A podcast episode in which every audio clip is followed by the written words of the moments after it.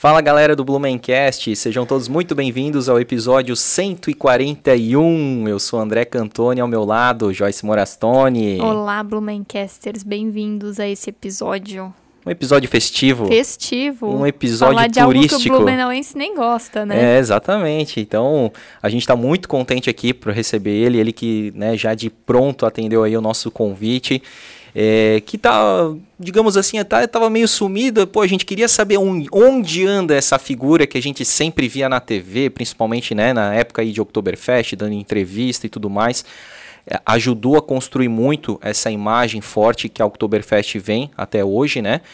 E ele vai contar algumas curiosidades, alguns bastidores, algumas histórias legais aí, o quanto que ele também ajudou a contribuir aí na história do turismo na nossa cidade. Então eu quero dar as muito boas-vindas aqui ao ex-secretário de Turismo, Norberto Metti. Seja bem-vindo, Norberto. Muito obrigado, muito obrigado. É um grande prazer participar é, e discutir com vocês Uh, porque numa, mesmo numa entrevista dessa, em que eu sou entrevistado, as discussões são importantes, você sempre sai aprendendo alguma coisa. Com certeza. Eu sempre saio aprendendo. Ainda mais que aqui é um bate-papo, né? Exatamente. Não é aquela, aquela coisa pré-formalizada aqui, né? E não há coisa melhor do mundo para aprender do que um bate-papo. Exatamente, cara, que legal. Então é isso, gente. Eu quero pedir também para vocês aí se inscreverem no nosso, no nosso canal, episódios duas vezes por semana, sempre inéditos, com personalidades aqui da cidade de Blumenau que ajudaram a construir a história, seja no turismo, no esporte, no jornalismo, na política, enfim. Tem um cardápio repleto, são 140 episódios, com, com esses 141 episódios aí para você conhecer muito mais da história das pessoas aqui da nossa cidade, tá? É, pedir para vocês também se inscreverem no nosso canal de cortes. Lá a gente coloca os episódios fatiadinhos por temas. Então, se você não tem muito tempo para ver o episódio inteiro, de duas, duas horas e meia, três horas, vai lá no nosso canal de cortes. Tem todos os cortes da primeira temporada. E em breve, os cortes da segunda temporada estarão aqui. Sabemos que estamos prometendo isso, né? Já há bastante Mas agora tempo. Vai. Agora vai, agora vai. Novidades estão chegando aqui na, na parte administrativa do Blumencast. É isso aí. Também aí agradecer a todo mundo que nos ouve pelas plataformas de áudio, né, no carro, em casa, fazendo alguma atividade doméstica, fazendo alguma atividade física, muito legal. Obrigado aí todo mundo que nos ouve, inclusive algumas pessoas ainda trabalhando, né, também uhum. conseguem, né? Mas algumas já bebendo cerveja, não Já. Também, também. É verdade, Norberto. Uma já estou no happy hour. Exatamente. E assim, as pessoas, tu, tu acredita, as pessoas falam assim, cara, parece que eu tô na mesa com, com, com vocês lá, porque o, é um bate-papo mesmo. Sim. E às vezes o que eu queria perguntar, o André pergunta, e o que eu queria saber de coisa, o convidado fala. Então é bem assim mesmo, cara. Então é ótimo para tomar uma cervejinha e ficar acompanhando o nosso papo aí. Pedir aí também para vocês uh, seguirem a gente no Instagram, que é o arroba Blumencast. Lá a gente faz as curiosidades do dia. São muitas informações legais a respeito da, da cidade Blumenau, os eventos que vão acontecer, dicas de, de o que fazer, de lazer, da onde comer. Um pouquinho aqui da nossa vida pessoal, né, Joyce, também? dia a dia. Que a galera gosta. Exato. Então, Muita história, né? Exatamente. Siga lá. E é isso, né? Temos também o Seja Membro, né? Seja lá membro. no YouTube. Você pode, ou lá no canal oficial do Blumencast, clicar no botãozinho Seja Membro. Tem o link aqui na descrição do episódio também. Também tem o link. E aí aproveitar os benefícios de ser um capivara, né? Ou capivara dourada. Ou capivara dourado. Você entra num grupo de WhatsApp com esse seleto grupo de amantes de Blumenau. Exato, fanáticos. fanáticos. Você ganha um brinde já logo de cara, né? Vamos contar esse brinde aqui? Não, olha só que fantástico, é. cara. É daqueles tipos de brindes que eu já me apego, né? Eu já esse aí já vai, vai mais um difícil pouquinho assim. pro André sortear para vocês, Exatamente. Porque... O Norberto trouxe aqui, cara, fantástico, Reinventando Tradições, um livro sobre o Stamptes, escrito pelo Luiz Eduardo Caminha, que é um grande amigo, era um grande amigo teu. Era um grande amigo e foi um dos responsáveis pelo sucesso do encontro de Stampes, porque na época em que o encontro uh, foi promovido pela primeira vez, eu e o Caminha tínhamos um programa na TV Galega uhum. que chamava Estampes, era o meu programa, uhum. uh, o, Caminha veio e, e juntamos, eu e o Caminha, fazíamos dois programas e juntamos num, e aí nós fomos, eu diria assim, os responsáveis pela divulgação do, do, do primeiro evento, do primeiro, segundo evento. Uhum. Depois, já a partir do terceiro evento, nós entramos na organização do evento. Ah, entendi. Pô, e, cara, um livro bem robusto, né? Olha só, cara, quanta informação, tem bastante fotos, provavelmente tem uma galera que vai se ver aqui nessas fotos aqui, alguns grupos bem tradicionais, né? Com toda certeza, porque hoje ainda tem aí uns quatro ou cinco grupos que participam ainda, depois nós vamos entrar agora na 29 nona edição, Verdade. Então, tem, tem alguns grupos que participaram da primeira Desde edição. a primeira e continuam. E continuam. E, para quem não sabe, a partir, uh, o Stamp de 2022, dia 3 de setembro, né? Dia 3 de setembro, Animal. exatamente. Que legal, cara, que fantástico. Quem sabe estaremos lá com uma... Capivara? É, exatamente, com, a, a- com a barraca aqui do Blumencast, né, cara? Então, Exatamente. os capivaras reunidos lá. Exatamente. Que Exato. legal, cara, que massa. Porque eu ia falar que o Capivara também tem os eventos que a gente organiza, Com né? certeza. Então, quem sabe a gente não organiza. Já fizemos projeções dos vídeos do Willy Zivert, já Já fizemos encontro Encontros, lá no happy hour, pátio. né? Isso. estamos programando aí uma subida em algum pico Alguma legal aí, uma trilha. trilha com o Lauro Baca, com O o Hamilton. Hamilton Berkenbrock, enfim, e um Stampt, né, Por vai coroar, não, né? Exatamente. Então, assim, ó, se você quer participar, né, A junte-se é a nós essa. rapidamente aí. E além desses benefícios, né, você pode também aqui a- me ajudar a participar como co-host ou participar nos bastidores. É, tem muitas vantagens aí, vão ter ainda mais vantagens ao longo desse, é, dessa jornada aí, dessa temporada do Blumencast. E com esse valor que você apoia o Blumencast, a gente reverte em qualidade para você. A gente melhora as nossas câmeras, a gente melhora os nossos microfones, o nosso áudio, enfim. Então, é uma forma de você ajudar a gente a apoiar o Blumencast e a gente reverter em qualidade, né? É isso aí. E agradecer também os nossos patrocinadores. né? Agradecer a ACRC Imóveis, a sua imobiliária em Blumenau. Escuta o recadinho que eles têm para vocês. Compra, venda e locação de imóveis é um assunto que a gente fala todos os dias por aqui. São mais de 50 profissionais envolvidos nas negociações imobiliárias, do início ao fim do processo, entregando agilidade e segurança para os nossos clientes.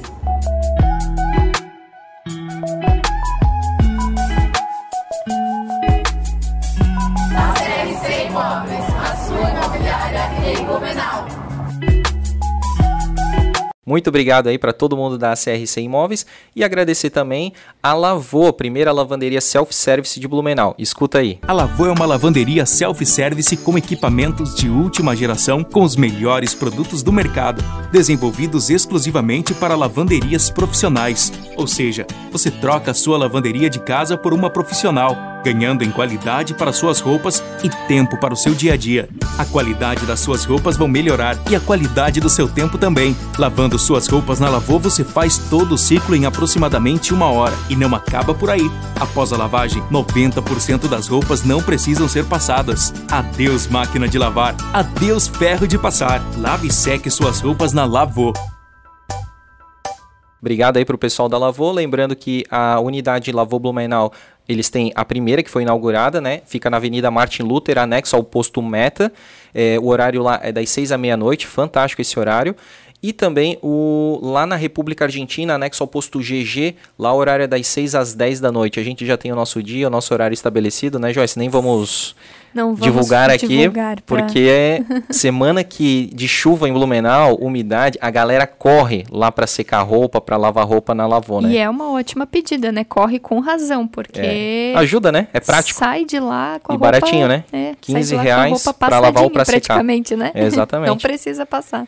E também agradecer aí também a, os nossos amigos da Premier Soft, que é uma empresa fantástica, a segunda melhor empresa para se trabalhar no segmento tech, tech né?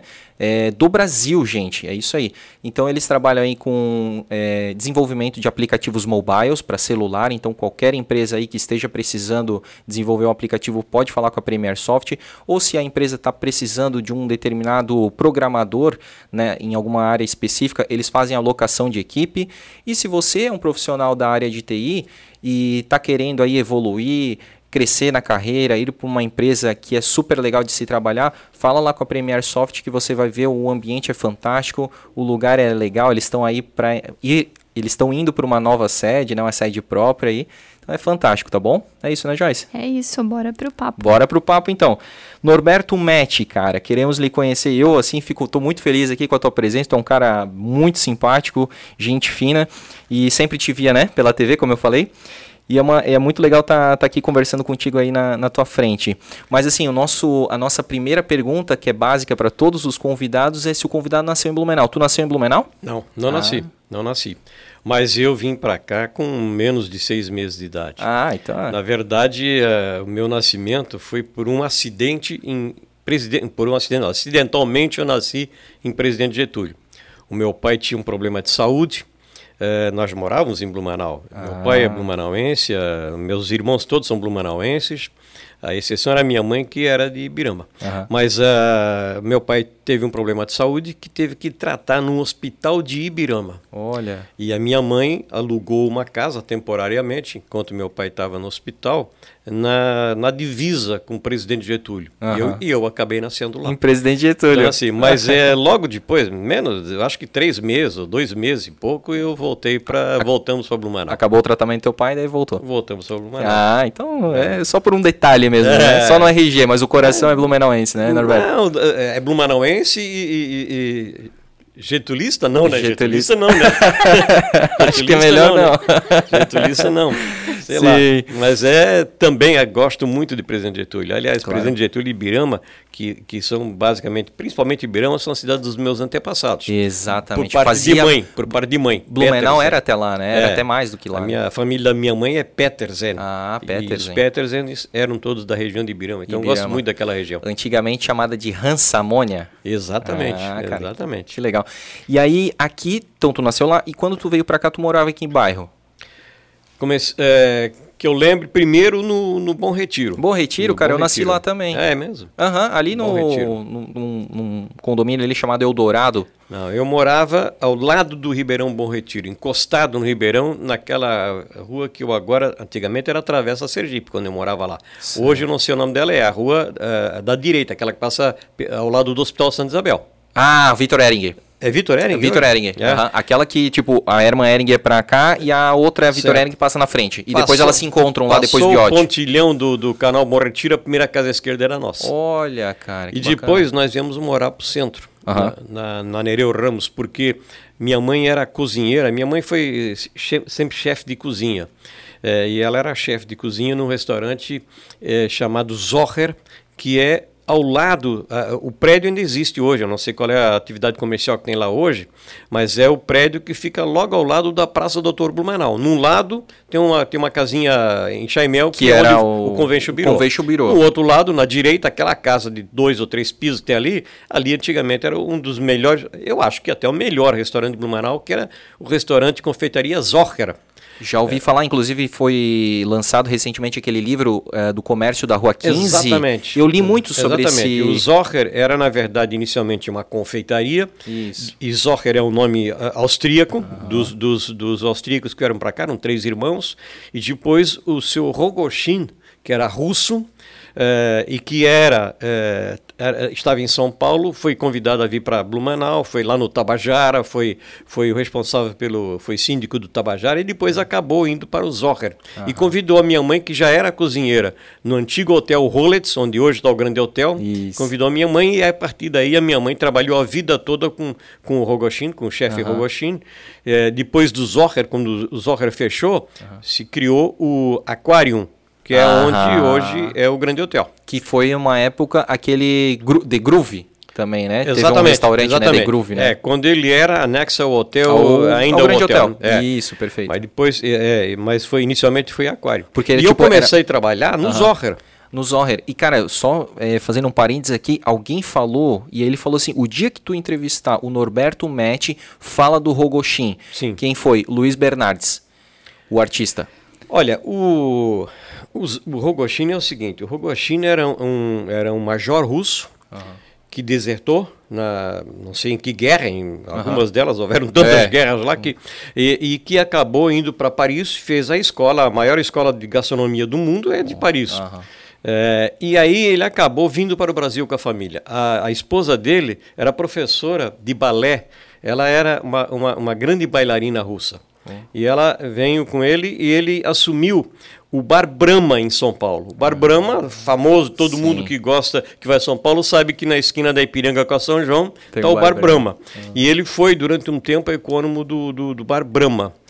Naquela época, ah, algumas pessoas importantes, empresários importantes, era comum a alta sociedade de Blumenau fazer casamentos e convidar gente de fora para vir cozinhar. Entendi. É, numa dessas oportunidades, eu não, não, não sei exatamente, é, mas era, era alguém ligado, eh, se eu não me engano, à A companhia Ering. Isso, né? acho que era o Ingo Ering ou Hans Prayon, alguém, assim. É. alguém que casou a filha É, a festa foi no Tabajara e foram no Brahma trazer o Rogoshin para fazer a comida. Uhum. Ele fez a comida é, no Tabajara e ficou como econômico algum tempo. A minha mãe foi trabalhar com ele lá. Uhum. Inclusive, o chefe Valdemar trabalhou com a minha mãe. O chefe Valdemar sempre me assegurou que ele aprendeu com a minha mãe.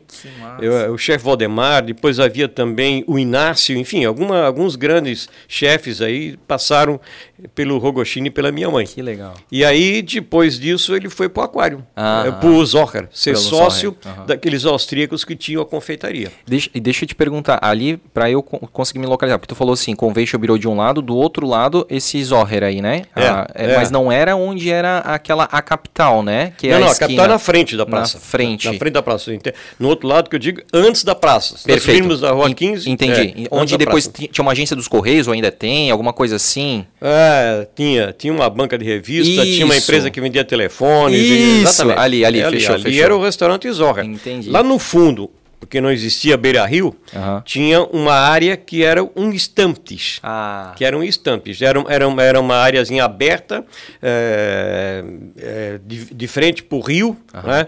porque eles tinham também, eles tiveram, o primeiro Beer Garden em Blumenau foi ali, no Zohar. ah, não foi onde é o Beer Garden que a Não, gente o conhece. primeiro Beer Garden de Blumenau, se bem que a, a história ainda do primeiro Beer Garden, eu tenho uma outra história para contar depois. Bacana. Mas o primeiro Beer Garden, assim, institucionalizado, foi no restaurante Zohar. Ah. Você entrava, a entrada do, do restaurante era na frente pela Rua 15 ou na lateral pela Praça Doutor Blumenau. E quando você entrava pela Praça Doutor Blumenau, na, na- eh, em direção ao rio tinha um Beer E lá no fundo tinham estampes numa área fechada. Esse estampes era liderado pelo próprio Rogoshin e por uma série de empresários e amigos dele, prefeitos, e é, pessoal realmente, é, lideranças da cidade, e que inclusive jogavam baralho lá no estampes deles. E, e ao lado desses estampes tinha o escritório de contabilidade do restaurante. E foi lá que eu, com nove anos, comecei a trabalhar. Ah, é? Eu era datilógrafo de cardápio. Caramba. Naquela época não existia Xerox. E Muito menos impressora, né? É, mas inflação já existia. Portanto, você tinha que mudar os preços do cardápio a cada mês. Caramba. E, e o senhor Rogoshin não gostava de ver cardápio surrado. Hoje eu fico, eu fico indignado quando eu Sim. vou num bar ou num restaurante e vejo um cardápio Tudo é, remendado. é, remendado e mal cuidado. O Rogoshin dizia toda semana eu quero cardápio novo. E eu passei praticamente um ano datilo, ele não queria que escrevesse à mão. É, datilografando cardápios. Aí. Eu sabia todo o cardápio internacional do restaurante, decore com Aham. E, e, tipo os assim, preços é que mudavam. De repente, claro que mudava vários preços, mas se mudasse um preço, ele queria que tu fizesse todo, né? É, às vezes dava para pagar, mas, ele, Ah. mas, mas isso não acontecia. Ele normalmente dizia assim, ele me pegava, pegava um cardápio no domingo e dizia, olha, ou, ou a cada 15 dias dizia, nós vamos ter que fazer algumas mudançazinhas aqui, porque o champião está muito caro, o filé mignon aumentou e assim Ah. por diante, sabe? Que massa. Ô, Norberto, e tu sabe que o Luiz Bernardes falou que a Oktoberfest, Blumenau como um todo, tem que agradecer o Rogoshin porque ele, ele implementou a culinária típica alemã aqui. É, é, isso é verdade, mas a culinária típica que o Rogoshin, eh, na verdade o Rogoshin era um cardápio internacional. Eh, eu não lembro, por exemplo, do marreco É. do Rogoshin, não Ah, lembro. Tu não lembra? Não. Ah, o, ele o falou Rogoshin, do marreco. Na verdade, o Rogoshin. Goulash. Tinha, ah, o Goulash era fantástico. É, o, o, o Rogoshin tinha um cardápio internacional. Ah. Mas, é, além dele, ha- havia um outro. Já o, o restaurante Avenida, que ficava onde era o Hotel Rollets, que agora é o Grande Hotel, o antigo Hotel Rollets, tinha embaixo o hotel, o restaurante Avenida, onde a minha mãe começou trabalhando. Eles já faziam comida típica. Ah, o Gruta Azul também fazia comida típica. O Tenges, que ficava aqui praticamente em frente à torre da igreja matriz, também fazia comida típica. Então tinha vários outros restaurantes que faziam comida típica. Mas o Rogoshin trouxe uma culinária eh, nova, internacional, eh, que foi realmente que deu um, um upgrade no nosso, no nossa, na nossa gastronomia. E Blumenau foi durante muito tempo uma referência gastronômica. Eu acho que hoje nós perdemos um pouco esse status. Sim. Mas nós fomos é, referência gastronômica Por muito tempo, né? Muita gente vinha Eu lembro, aqui. A minha mãe, por exemplo, foi, foi solicitada a, a, ensinar, por exemplo, Linda Cap em Florianópolis. A minha mãe foi para Linda Cap ensinar pratos alemães. Porra, que massa. É, lembro da língua com ervilha, do, ah. do, do, próprio goulash, porque ela fazia é, do, do, do Strogonoff. O Strogonoff, é. o Strogonoff do aquário era indiscutivelmente é. o melhor que eu já provei. Hoje eu, eu me considero um cozinheiro regular e faço, mas aquela, a, aquele estrogo, estrogonofe do, do, do, do, do aquário, do aquário e Não do Zohar era espetacular. E tu, e tu falou do aquário, né? Cara, o aquário, assim, eu vejo algumas fotos antigas, era uma coisa muito bonita e parecia uma coisa, assim, muito bem... Uh, apresentada ah, assim, é. né? Os, os, garçons muito. Sim, o Rogoshin tinha, um, tinha uma, uma, preocupação enorme com, com a questão da apresentação. Ah, é. os, os, os, funcionários da, da, que atendiam os garçons eram escolhidos a dedo, e, e eu acho que hoje, dos garçons todos que trabalharam lá, Uh, eu acho. Os barman, né? Os barman tem alguns vivos. Até um irmão meu foi barman muito rapidamente. Mas é. dos garçons todos que trabalharam com ele, eu tenho, que ainda está vivo, é o Ivo Radlich. Ah, o é. Ele foi, foi garçom, garçom né? É, foi garçom no aquário. Acho que tem um outro moço chamado Heinz, é, não lembro o sobrenome dele, que também deve estar vivo. É, mas enfim, e do pessoal de cozinha que eu lembro, é, é, provável que tenha mais gente viva, mas eu lembro de uma senhora que hoje já está próximo de 90 anos e que mora em Balneário Camboriú. Uhum. O próprio filho do Rogoshin, que era o, que era o Boris, o mais novo, e que depois é, que fechou, que o senhor Rogoshin faleceu, uhum. e gradativamente foi diminuindo, ele, ele cuidou do restaurante um tempo, mas o restaurante acabou fechando. E o Rogoshin era dono mesmo? Era dono, aquário. era tá. dono, era dono. E ele foi, na verdade, um dos estimuladores da construção do Grande Hotel. Eu diria que o mais importante do que o restaurante, o Grande Hotel foi, um, foi um, uma coisa extraordinária. O Grande Hotel, quando surgiu, o Grande Hotel foi inaugurado em 1962. Eu já tá. tinha 11 anos, eu tinha começado lá. Com 11 anos eu estava trabalhando no Grande Hotel, como office boy. E o, e o Grande Hotel era, na época, primeiro, era o maior prédio de Santa Catarina. Tá? Era o maior hotel do sul do Brasil.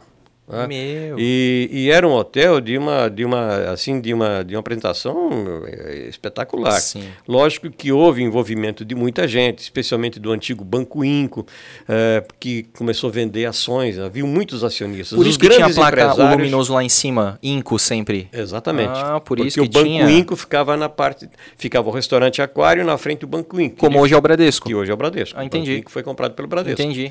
E o restante era do hotel. Então tinha o hotel, tinha o segundo piso que era salão de chá, o terceiro que era salão de mármore e assim ah, assim por diante. É, e os Agora, graças a Deus, está sendo renovado. Porra, vai verdade, ser renovado. Eu até boa. gostaria de conversar um dia com esse cidadão que comprou. Que é de Minas, lembrar, levar para ele os rótulos de mala que eu ainda tenho guardado. Ah, porque que legal. Nessa época eu fazia coleção de rótulos de mala. Vocês certamente não. nunca ouviram falar disso, mas rótulo de hotel era um negócio extraordinário. Não, tinha turista que não tivesse a mala toda colada de rótulo. Ah, entendi. Eu vejo e isso status, nos desenhos. E o status do, do, do, do turista ou do viajante uh -huh. se media pela quantidade de rótulos que ele ah, tinha colado na mala dele. Que massa, por então, isso. Ah, eu vejo então, muito nos desenhos, né? É, tipo, volta toda coladinha exatamente, assim. Exatamente, exatamente. Isso ah. ainda tenho guardado esses Tu tens os rótulos de mala? Eu tenho uma coleção enorme, internacional, inclusive. Que massa, é. cara. Pô, tu vê, ó, uma coisa que a gente não, não, não, não pensa que nem, existe não. alguém que colecione isso, cara. Exatamente. Que massa, Norberto. É. E aí, então, tu, lá tu, tu, tu era lá da, da parte dos de digitar os cardápios, isso com 9 anos. No Zorra. É. Isso. Porque depois, pouco, quando fomos para o aquário, eu trabalhei uhum. rapidamente no escritório também. Uhum. Mas eu logo passei para. Embora fosse menor de idade, eu pois recebia é. por fora. por fora, não podia trabalhar claro. com menos de 14. Pois é. Mas eu, passei, eu fui office boy com 11 anos. Poxa. 1962, quando da... inaugurou. E daí do Grande Hotel? Do Grande Hotel. Pô, e aí lá tu ficou quanto tempo? Eu fiquei até é, de 62, 5 anos no cinco Grande anos, Hotel. Bastante, é. Uhum porque o sonho da, das mães naquela época era colocar os filhos como funcionário do Banco do Brasil, yes. da Celesc, ah, algumas coisas assim. E eu acabei na Celesc. Ah, Mas é? acabei lá e pedi a conta, fiquei lá só um ano e meio. Fui trabalhar com um empresário, é outra história curiosa. fui trabalhar com um empresário aqui na Ponta Aguda que tinha uma loja de material elétrico, era muito conhecido na cidade, e que cometeu suicídio depois que eu estava lá um ano e meio. Aí fiquei desempregado. Caramba, bicho, que é. loucura. É. E aí fui trabalhar numa companhia de seguros, uhum. que era Piratininga de Seguros, fiquei por lá é, cinco ou seis anos também, uhum. e acabei convidado por dois colegas de aula. Eu já estava fazendo direito, que foi meu primeiro curso, uhum. e, e, acabei sendo convidado por, por, dois colegas que trabalhavam na Telesc para que eu fosse para a Telesc. E nessa época já era, era por, por concurso? Não, não, ah, não, é? não, Nessa época não. Que legal. O, a, Celesc, a Telesc tinha, a Telesc tinha, o gerente administrativo da Telesc de Blumenau tinha sido promovido para superintendente na região de Lares e eu assumi o lugar dele. Aí fiquei ah. 23 anos na Telesc. Não Celesc, Telesc mesmo. Telesc, não, fiquei na Celesc um ano e meio. Depois acabei na Telesc. E ainda vou te perguntar, na Celesc, era Celesc ou era Força e Luz, Companhia não, Força já e Luz? Era Celesc. Já era Celesc. Já era Celesc. Tá. E daí na Telesc, 20 e poucos anos, cara?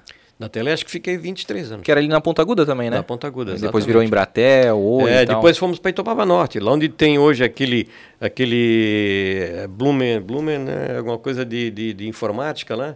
Bluesoft. É, Bluesoft. Bluesoft, né? Ah, é, Lá, naquele... Aquele prédio, é, é, nós inauguramos, na minha época, eu era, eu era gerente administrativo. Para Telesc. É, para Telesc. Pra Telesc. Olha só, cara. Exatamente. Pô. E aí tu ficou, então, esse tempo todo lá, né? E aí, eu fui convidado pelo Renato Viana, uhum. numa, na, na administração dele de 93 a 96, é, ele me convidou, eu era financeiro da Telesc já nessa época, uhum. não era mais gerente administrativo, era financeiro. E eu tinha sido convidado por um outro político para me envolver em política.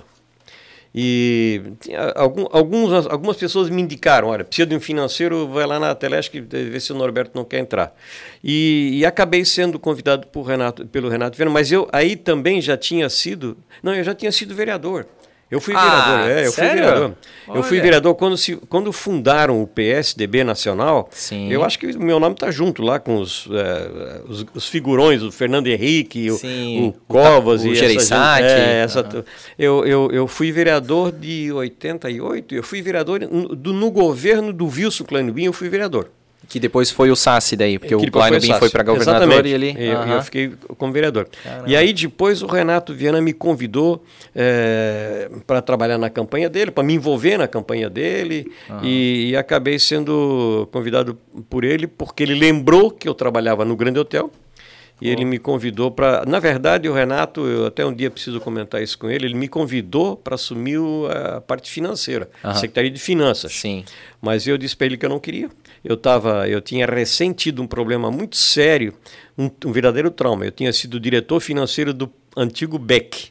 Do Beck? É, Blumenau Esporte Clube? Me levaram para lá. O Wilson, meu amigo Wilson Vandal e o meu irmão Raimundo uhum. me fizeram assumir, junto com um, um grupo de, de, de, jovens do Bela Vista, uhum. assumiram o Beck e precisavam de um financeiro. E aí eu entrei de gaiato e acabei tendo problema. Olha, demorou muito tempo para pagar essa conta. Que e bomba, cara. E eu falei para Renato, eu não quero ver finança na minha frente por muito tempo. Traumatizou, tu ficou muito é. tempo, né, lá é. na Telesc. Depois... E aí ele me convidou para ser secretário de turismo. Ah, e a partir sim. daí eu me envolvi de tal forma com turismo. Aí eu fiz a pós-graduação em turismo. Hum. E, é, enfim, passei, depois passei pela Santur, passei pelo Convention Bureau. Uhum. E, e aí só falo turismo hoje. Ah, que massa, cara. E é o que a gente adora, né? E a gente gosta também de, de exaltar muito, porque Blumenau é uma cidade turística fantástica, né? Mas só, a gente pulou só uma partezinha que eu queria que tu, que tu dissesse aqui pra gente. É, tu falou que fez direito, né? Sim. Mas que, na tua escola normal, digamos ali,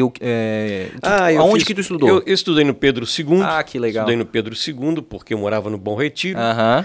Depois houve um período é, próximo da época da Revolução que a gente também tinha a cabeça um pouco revolucionária é. e matava mais aula do que estudar. É. E um dia o Floriani falou: Olha aqui, ó, ele elegeu um grupo de uns 20 e vocês vão procurar outra escola, porque eu estava incluído nesses 20. Caramba! Que aqui vocês incomodam muito. Meu, é mesmo, Norberto? E aí eu fui estudar na Itopava Norte, num, num, numa escola chamada João Wiedemann, claro, que existe até hoje, uhum. e que recém tinha criado um ginásio. Ah. Era no ginásio. O ginásio, aliás, chamava, não chamava João Widman, o ginásio chamava João Gomes da Nóbrega. Oh. E fomos para. Eu e o meu irmão fomos para fomos para esse, esse ginásio. Uhum. E depois voltei para o Santo Antônio, fiz contabilidade no Santo Antônio e acabei fazendo direito depois. Ah, entendi, cara. Pô, é. mas olha só, Norberto Metti, né, cara? Foi expulso do Pedro II aqui. Caramba, cara. faz Coisa, parte. cara, isso aí forja sempre, né? É- é- às vezes é uma via um pouco meio sinuosa, mas que lá na frente tu vai entender o porquê, né? Que aquilo ali te. Exatamente. E não tenho nenhuma, nenhum arrependimento quanto a isso. Claro, cara. Aprendemos muito. Mui- experiência. Pô, é muito interessante. Digo cara. isso até hoje para meus filhos, inclusive, né? Porque eh, eh, a gente, quando fala em educação dos filhos, às vezes eu, eu vejo problemas sérios de educação e fico dizendo: olha, eu fui criado na rua.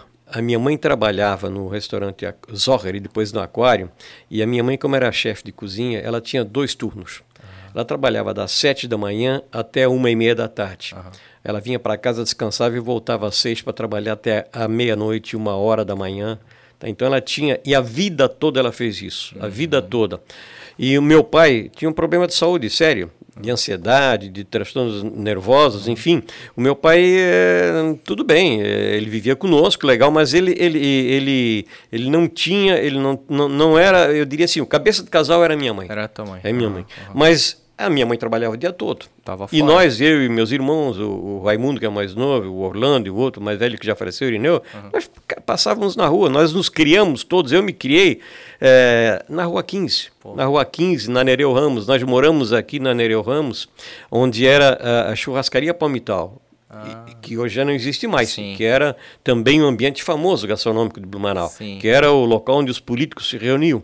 Morávamos no fundo, no edifício que também já não existe mais. Era pertinho do hotel. Do Grande Hotel. Não, do outro ali, do, da rua 7, não era bem. Não, era- Não, não? não, não. Achei Não, ali era a churrascaria Continental. Ah, tá. Tu falou A Palmital. Palmital. Tá. A Palmital era exatamente onde, ao lado do prédio da Rádio Clube, da, da, da capital, da, da, da- na época a radiodifusora também era Perfeito. lá. Ali hoje é um estacionamento? É, exatamente. É. Onde é o estacionamento. Nós nos criamos ali. eu era rato de, de, de- de- da Rádio Clube. Andava o tempo todo lá. Aliás, chegou uma época que eu até me apresentei como. eh, Ia, saía junto para fazer transmissões esportivas, como. Primeiro para esticar O- fio o naquela época era Aham, cabo. aham. Depois aca- acabava dando uns pitacozinhos Oh, que como, legal, como repórter de Que campo. massa, É. cara. Que legal. É. E tu sempre gostou de esporte? Porque, né? Envolvido com back. Sempre, sempre. Mas, é, mas, na verdade, eu, mais do que gostar de esporte, eu gosto do Flamengo. Ah, então vamos mudar de assunto. não, eu não sou dos cariocas, eu sou dos, Nós dos somos todos. Você paulistas. sabe por que, que tem muito flamenguista e vascaíno em Blumenau? Ah, Na- há muito tempo atrás, eu, eu tinha dois, eu tive dois tios irmãos da minha mãe que foram servir na polícia do exército. Era muito comum, aliás, não era comum, era rotina. Todo ano se vinha a Blumenau e se elegia um contingente de, de, de, de, de- alemães, normalmente, que eram fortes, né, obedientes e, e disciplinados, e, e eles eram levados para o Rio para trabalhar no Palácio do Governo, do governo federal, Sim. da polícia do exército. E quando esses caras voltavam, geralmente eram pessoas que, eh, eh, eu repito, alemães, alguns, alguns até colonos, quando voltavam, ou torcia para o Flamengo ou torcia para o Vasco. ah, entendi. E aí a família toda ia pegando. E aí tudo ia pegando. Então a Ah, minha entendi. família toda Faz é sentido, flamenguista. faz sentido. É flamenguista. Ah, entendi. E, e aí voltando então ali pra, pra parte então do Renato Viana ter te chamado, né? Aí me chamou para, em 93, assumir a Secretaria de Turismo e o Adolfo assumiu a, a Vila Germânica. A Proeb na Adolfo Er- a Proeb na época, né? O Adolfo assumiu a Proeb. E nós já começamos logo um trabalho de. eh, por duas vezes eu tive fazer, nós fizemos esse trabalho de reformulação, porque na época nós já tínhamos problema. Quando nós assumimos a primeira vez em 93, a festa surgiu em 84, havia uma séria reclamação da comunidade contra a festa porque havia eh, a festa trazia muitos baderneiros trazia problemas Uhum. trazia problemas eu na época trabalhava na Telesc eu, eu sei quantos orelhões eram quebrados durante o período de Oktoberfest Putz, sabe era muito comum mas isso eh, eh, aconteceu em outras oportunidades a gente foi corrigindo né Claro. Eh, naquela época também nós tivemos uma, um momento em que a festa, porque trocava frequentemente o responsável pela festa, né? Nós tivemos os primeiros anos, no primeiro dois ou três anos, que foi o criador da festa, que foi Antônio Pedro Nunes. Mas depois, no governo do vice Eh, houveram quatro ou cinco presidentes. É, vou ver se eu consigo lembrar Manfredo Bubeck, é, Dr. Cadori, é, Pastor Graff, Carlos Braga Miller, é, enfim, eram, foram presidentes durante quatro anos. Quer dizer, é, havia um. um eu de quem que é assim, o filho, né? É, involuntariamente se descuidava de alguns aspectos importantes da festa. Uhum. E chegou um momento em que a festa estava começando a ser deturpada com a música gauchesca.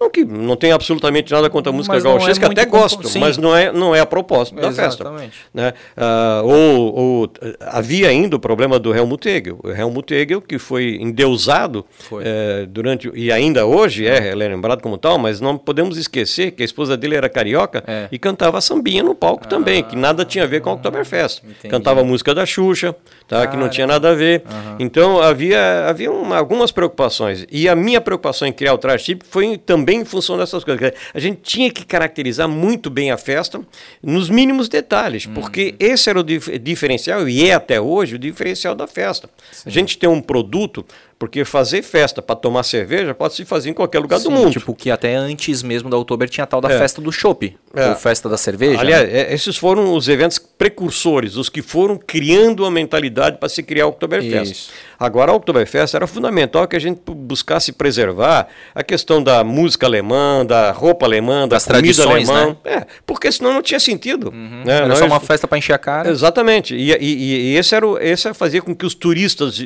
viessem para a festa. Né? Uhum. Tinha, então eu me preocupo quando eu vejo qualquer coisa que descaracteriza porque, novamente, é, é, é, é, um produto que tem que ser permanentemente lapidado. Preservado. Tá? Inclusive com novidades. Uhum. Isso foi alguma coisa que nós, com que eu sempre me preocupei. Então, lá em 95, já colocamos uh, a questão da gratuidade do traje típico, ah. que estimulou Que até então não tinha, Norberto. Até não, então não tinha. Não, tipo... tinha, haviam pessoas que usavam traje típico. Mas não mas tinha gratuidade. Poucas, não tinha gratuidade. Por consequência, não estimulava. Não estimulava. E, e nós é, conseguimos conseguimos com isso criar um sem número de empregos, de pessoas produzindo trajes ah, típicos. Claro, verdade. Né? E assim fomos gradativamente fazendo outras mudanças, outras no, criando no, novidades, uhum. como também a partir de 2005 quando nós voltamos, uhum. aí aí já voltamos como presidente da Vila Germânica, uh, a gente tinha preocupação de a cada ano criar novidade. O, a, a, a, a, inclusão das cervejarias artesanais nós fizemos em 2005. Até então era só Brahma ou Antártica, ah, sabe? Porque pode. tinha uma licitação, Sim. tem que fazer licitação uhum. e a licitação era nacional e, evidentemente, que as duas grandes empresas ganhavam. Sim. Então, tivemos que arranjar, de alguma forma, juridicamente, um processo para poder permitir que as artesanais entrassem na festa também. Que legal. E, e, e a criação do Beer Garden, que hoje é dentro de um pavilhão, mas na nossa época era na rua, é, é florido, enfim, bonito. Uhum. Quiser tomar uma ah, mas, mas, assim, a cada ano a gente tinha preocupação em ter novidades. Né? A, que, a própria questão da construção da, daquele empreendimento privado ali, né? Quando nós eh, chegamos em 2005, aliás, já lá em 93, nós tínhamos na, na frente, eh, nós tínhamos a Vila Germânica, onde acontecia a festa, ah. na frente da Vila Germânica, onde hoje tem o um empreendimento privado, do, da, onde tem os bares ali, ali tinha uma série de casinhas ah, que sim. eram utilizadas durante a Oktoberfest, mas durante o restante do ano ficavam fechadas. Uhum. Ou tu o diz turista, ali onde hoje tem aqueles restaurantes, é, ali, né, em Chaimel. É, é. Uhum. o, o, turista que chegasse é, em qualquer época do ano, que não outubro, uhum. lá na Vila Germânica para visitar, ficava no máximo 10 minutos, porque não tinha o que fazer. Puts. Ele tinha umas lojinhas que vendiam alguma coisa, o, o mas ali. ele perguntava, onde é que eu tomo um chopp famoso da Oktoberfest? Não tem. Uh. Porque a churrascaria que tinha na frente, que era do Ataliba, à época... Não, era do Adelaide. É, não, Adelaide era no outro lado da rua. Ah, é, o Ataliba era, era daquele... Ataliba, ah, dentro. é verdade, dentro, o Ataliba dentro. era dentro do parque. Perfeito, verdade. A churrascaria do Ataliba fechava às duas e meia da tarde. Ah. Então, a, da, da, das 11 no horário de almoço até as duas e meia, tudo bem. Dava para tomar um chopp lá na churrascaria. Uhum. Agora, depois disso, Puts, não tinha. Cara. Então, precisava se criar coisas para transformar o local no local. Mecanismos é. para se autossustentar. E tudo que foi feito lá teve essa, esse, esse propósito. Uhum. Né? Tanto é que hoje a Vila Germânica, com, aquele, com aquela construção lá, nós fizemos aí, a partir de 2005, um trabalho junto com uh, o setor de planejamento da prefeitura, o Alfredo Balistieri, o Marcelo uh, Mandrich, o Jonas, uh, enfim, uma equipe É, lembro que fomos até são, é, aquela instânciazinha ali, Campos do Jordão, hum. dar uma olhada lá no, nas construções. Eu apresentei alguns desenhos que eu já tinha levantado e bolamos a ideia de fazer a Vila Germânica com aquela construção em ali, porque hoje é, ela é extremamente visitada, né? Uhum, sim, fotografada. Eu acho que a Vila Germânica hoje deve receber com absoluta segurança mais de um milhão de pessoas por ano. Né? É, é uma pena que não tenha sido feita a segunda parte. Nós tínhamos pensado numa segunda parte, é, é, ela deveria ficar completa em forma de L. Então, onde está hoje o pavilhão que, que, que, foi construído depois, o quarto pavilhão, que tem um restaurante, ali a ideia era construir alguma coisa similar ao que já tem, ao que já ah, tem dizer, uma, aumentar a vila, né? Aham, aumentar. Aham. Mas, enfim, continua sendo um, um, dos grandes atrativos da cidade. Deixa eu te perguntar, ainda lá da época do. duas coisas, lá da época do Renato Viana. É, teve aquele famoso evento do Skull Rock, né? É, naquele nós particip... eu participei, eu era secretário de turismo, como apoiador. Né? Porque a, a, Secretaria era de Cultura, né? É, na Secretaria, exatamente. Fundação Cultural. Fundação Cultural.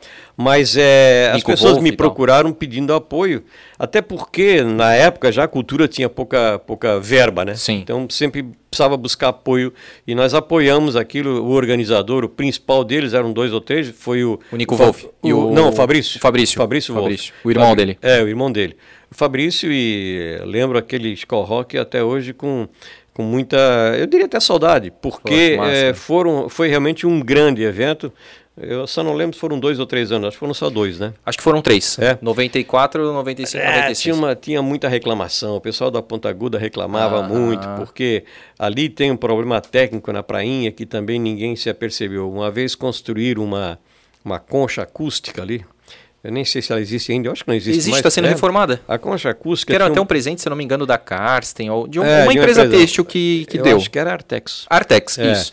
A concha acústica foi construída de uma forma que ela não propagava o som. Sim. Porque uh, ali, eu sei porque, como eu fui paraquedista no Ícaros do Vale, Sim, era comum o Ícaros do Vale fazer apresentações, saltar na prainha. Que legal. Pousar cara. na prainha. Para saltar, para chegar na prainha, se saía do avião em cima do Tabajara. Ah. E se viajava porque existe um canal de vento permanente no Ribeirão Fresco, que vem lá, lá de longe do Ribeirão Fresco, e esse canal de vento faz com que lá na prainha a concha, é, é, ela estava invertida. Ela estava invertida. Por isso que no Skull Rock se colocou o palco na beira do rio. Não se usou a concha acústica. Ah. Foi construído um palco é, na beira do rio e aí, e, aí causou um problema enorme, porque aí propagou Reverberou o som para a ponta aguda inteira aguda, e aí o pessoal reclamou. Mas então, deixa eu entender a dinâmica do, do som ali do vento. Então, tipo, a, porque a concha ela é virada, digamos, para o Morro do Aipim, para o Frozen. Sim, e o vento vem contra ela. Contra. E aí ela então ela tem problema a... de propagação. Ah, entendi. Teria que ser Isso meio daqui que... a pouco vão ver novamente. As, quem tocava lá que reclamava disso. Olha, é, o retorno talvez até fosse bom para o músico. Mas não chegava no pessoal. É, exatamente. Ah, cara. É um problema técnico ali, né? E tu acha que é por isso que o Ribeirão Fresco tem esse nome? Porque ali tem uma questão de, de não, passagem não de deve brisa? ser essa, não? não? deve ser essa a razão, mas eu nós descobrimos, uhum. eu descobri que havia esse problema permanente. Um corredor de, de A partir ali. dos saltos de paraquedas. Que Nunca legal. se saltou na, uh, de paraquedas para pousar na prainha, uhum. por exemplo, é, lá do Hospital Santo Antônio, Sim. ou saindo da Ponta Aguda, uhum. ou saindo, né? né? Normalmente a saída do avião era por cima do Tabajara, Tabajara da Igreja Evangélica. E tu ia né? levado. E, e, e o vento vai levando. Às vezes até se soltava aqui. Lembro que uma, houve uma oportunidade em que se saltou aqui mais ou menos onde hoje está o shopping, né? Na Rua 7 também. É. Mas é. Para pousar normal, na prainha? Para pousar na prainha. Ah. E, e a, o que acabou, aliás, naquele, naquela oportunidade, acabou dando problema que alguém, algum, um ou dois caíram no rio. mas, é, mas normalmente se saía, é, se usava esse canal de vento. E esse canal de vento bate de frente com a concha acústica. Ah, entendi. É. Cara, vamos abrir um parênteses nessa questão aí do dessa tua de, podemos dizer paixão aí, cara, por, por paraquedismo? Como é que foi isso, cara? Como é que tu encontrou isso na tua vida? Essas foram histórias. Alguma, tem algumas histórias que ilustram. Eu, eu, eu fui estudar na Itopava Norte, então, uhum. no João Wiedemann, uhum. e encontrei lá um grande amigo, que até hoje é muito amigo meu, chama João Mário Uriarte. O, o irmão dele, inclusive, foi comandante aqui do Corpo Bombeiro. E o João Mário Uriarte era fissurado por aviação. E nós ficamos muito amigos. E nós éramos praticamente os líderes da sala. E um, eu, eu, era o presidente do jornalzinho, ele era o presidente do clube de ciência e assim por diante. E aí ficamos amigos. A mãe dele era pianista, ele, ele gostava muito de música e, e, ele gostava de aviação. E aí um dia nós decidimos, eu e ele, de, que, tinha, que íamos aprender a dançar. Num clube de dança, ali no Ipiranga tinha um professor de dança, nós fomos fazer um curso de dança. Mas tanto eu quanto o João Mário não tínhamos muito traquejo para eh, dançar uhum. e muito menos para ir convidar as moças para dançar. Entendi. Então o professor colocava as moças de um lado, os meninos no outro lado. Quando eu e o João Mário chegávamos lá para convidar, já tinham convidado as mais bonitas todas. e aí eu, o João Mário e eu eh, decidimos que o melhor negócio era nós irmos para o Aeroclube. Ah. Mas o, a minha mãe não tinha condições, recursos financeiros para pagar curso de piloto. É, nós fomos para lá para fazer pilotagem. Oh. E o João Mário fez pilotagem e eu acabei fazendo paraquedismo, que era um preço mais barato. Que dava, uh -huh. E que também era muito legal saltar de paraquedas. Cara. Então acabei dando alguns saltos aí. Mas não fui um grande paraquedista, não. Não fui, não. É. Fui, é, meu irmão saltou bem mais do que eu. E... Tu saltou mais ou menos quantos saltos? que tu lembra? Ah, uns 25, uns 25. 25? É, é, mas e... isso é muito pouco, né? Ô, oh, cara, mas eu não teria coragem de um, cara. Eu nunca fiz. Ah, e eu acho que eu nunca vou fazer, depois cara. Depois que faz o primeiro... Cara, para mim, aquele negócio eu ia me agarrar naquela porta ali, cara, não ia sair. Não, cara. Provavelmente levarias um pontapé. Um pontapé, com aquele negócio no 3, né? Aí um, dois e joga, né? É, é tô ligado nessa sacanagem. Não, cara, eu, eu fiz aqui o rapel na, na torre da matriz aqui, da, da catedral ali, cara, já foi um pau, porque ali hum. começa a ventar de um jeito é. ali, uns ventos é. encanados ali. Tu começa a olhar todo mundo uns pontinhos. Não, é. é a altura é complicado. Isso, tu né? não tem medo, então, obviamente, de altura, né, cara? Não. Nada, não tem isso. Não, mas hoje eu até sinto saudade de um paraquedas. Quando eu, quando eu tô num local alto, uhum. é, é, engraçado isso. E repito, eu fui um paraquedista medíocre, 25 é, saltos. 25 saltos é, é, é pouco no caso, né? Pouca coisa. Uhum. E eu, só, eu, eu, me, eu me machuquei algumas vezes, então saltava daqui a seis meses, dava o segundo, mais um, enfim, uhum. passei vários anos fazendo esse 25. Mas hoje, é, quando eu estou num local muito alto, eu fico até meio. Uh, dá alguma coisa dizendo, pá, eu tô sem paraquedas. Aham, tipo, é. parece um negócio que tu quer o se jogar para, assim, o mas. Paraqueda, o paraquedas é, te dá essa é segurança. a bengala. A bengala. É a bengala. Aham. Cara, é. que massa. Ícaros é. do Vale, cara. Pô, bem legal essa tua, essa tua história aí.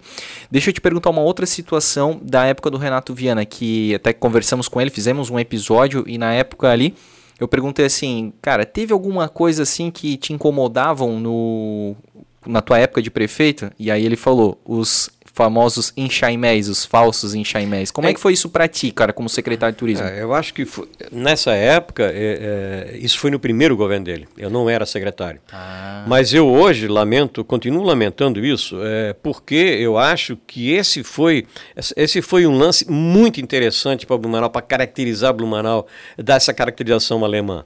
É, o Renato foi muito feliz em estimular isso. E, e quem bateu nele foram os arquitetos e isso. principalmente os universitários dos cursos de. de né, enfim, alguns, algumas pessoas ligadas à cultura também. Mas eu, eu precisava dizer o seguinte: é, em 1968 se criou, na época do governo dos Zadrosen, se criou um folder chamado Adivinhe que país é esse? Esse folder eu tenho lá em casa alguns exemplares. Da revista dele, Seleções? É, na, na revista Seleções. É, e esse, esse folder foi o início da divulgação turística de Blumenau. Nós já tínhamos uma movimentação de, de viajantes, tanto que o Grande Hotel já tinha sido construído, foi inaugurado uhum. em 62, porque nós tínhamos grande número de viajantes na cidade, mas não viajantes a lazer, nós tínhamos viajantes por causa das empresas todas que nós tínhamos, fornecedores, compradores uhum. e assim por diante. A movimentação turística era forte, mas de viajantes. Uhum. E a partir dessa peça começou um trabalho forte de divulgação turística. Aquela, aquele folder mostrava uma Blumenau realmente um, um pedaço da Europa. Uhum. E, e aí começou a se trabalhar o turismo em cima desse, desse gancho, vamos uhum. dizer assim, né, desse tema. Uh, a caracterização alemã, o fato das ruas serem limpas, o fato do, do, povo ser educado. Os jardins e, floridos. E, jardins floridos, tudo isso. E o Enxamel também deveria fazer parte disso. O Renato estimulou isso, eu achei She. Muito feliz é, na época. Era um, é, eu era bem jovem, mas eu, eu achava isso fantástico. Aliás, eu fui durante um tempo, quando trabalhei no Grande Hotel, eu fui inclusive guia de turismo. Ah, É, quando chegava um casal que quisesse dar uma passeada na cidade, eles me pagavam lá um valor e eu saía no carro com eles e dizendo, olha isso aqui, mos- mostrando.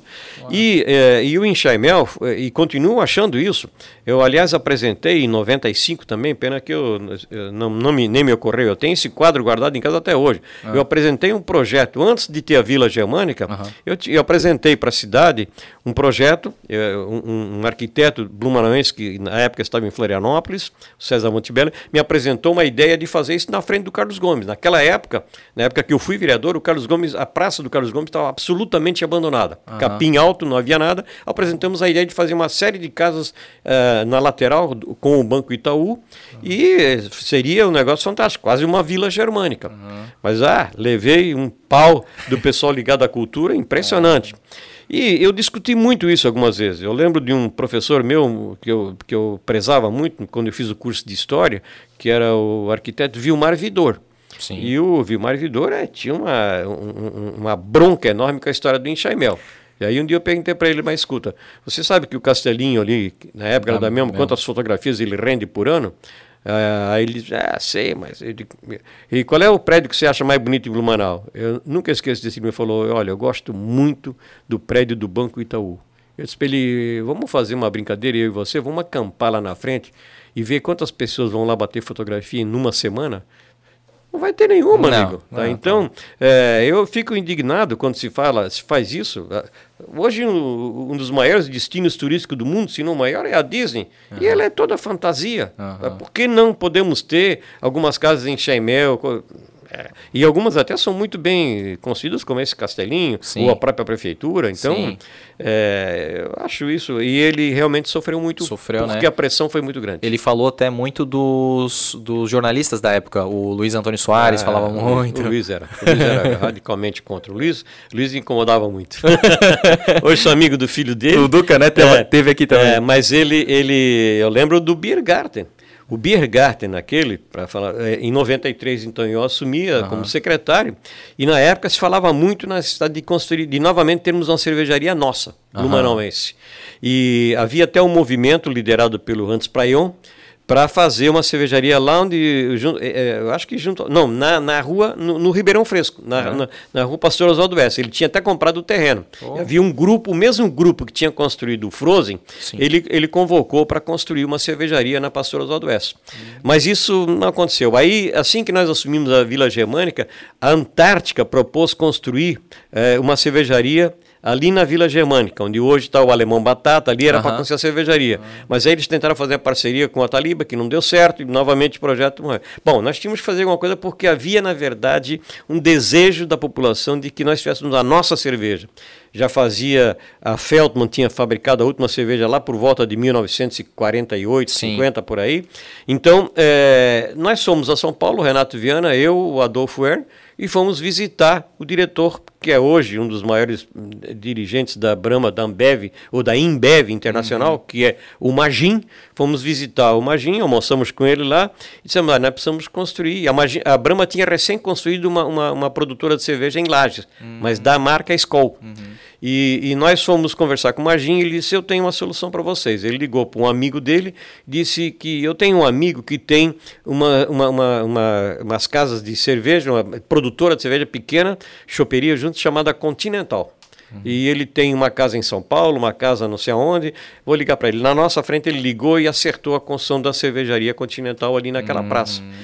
O Luiz Antônio Soares bateu tanto na gente por causa disso, e o Luiz era, era, era, era, era uma figura. O Luiz começou a dizer que nós íamos derrubar as árvores todas, que era um absurdo que os caminhões todos carregados, eh, entrando na, na, na parte histórica da cidade, carregando barril de chope. Nada disso aconteceu e nem, nem acontece, né? Sim. Então, houve, na verdade, uma, uma pressão muito grande, tanto do, do, do Luiz Antônio Soares quanto da historiadora Edith Corman, e, enfim, outras Sim. pessoas. né? Outras pessoal- pessoas também.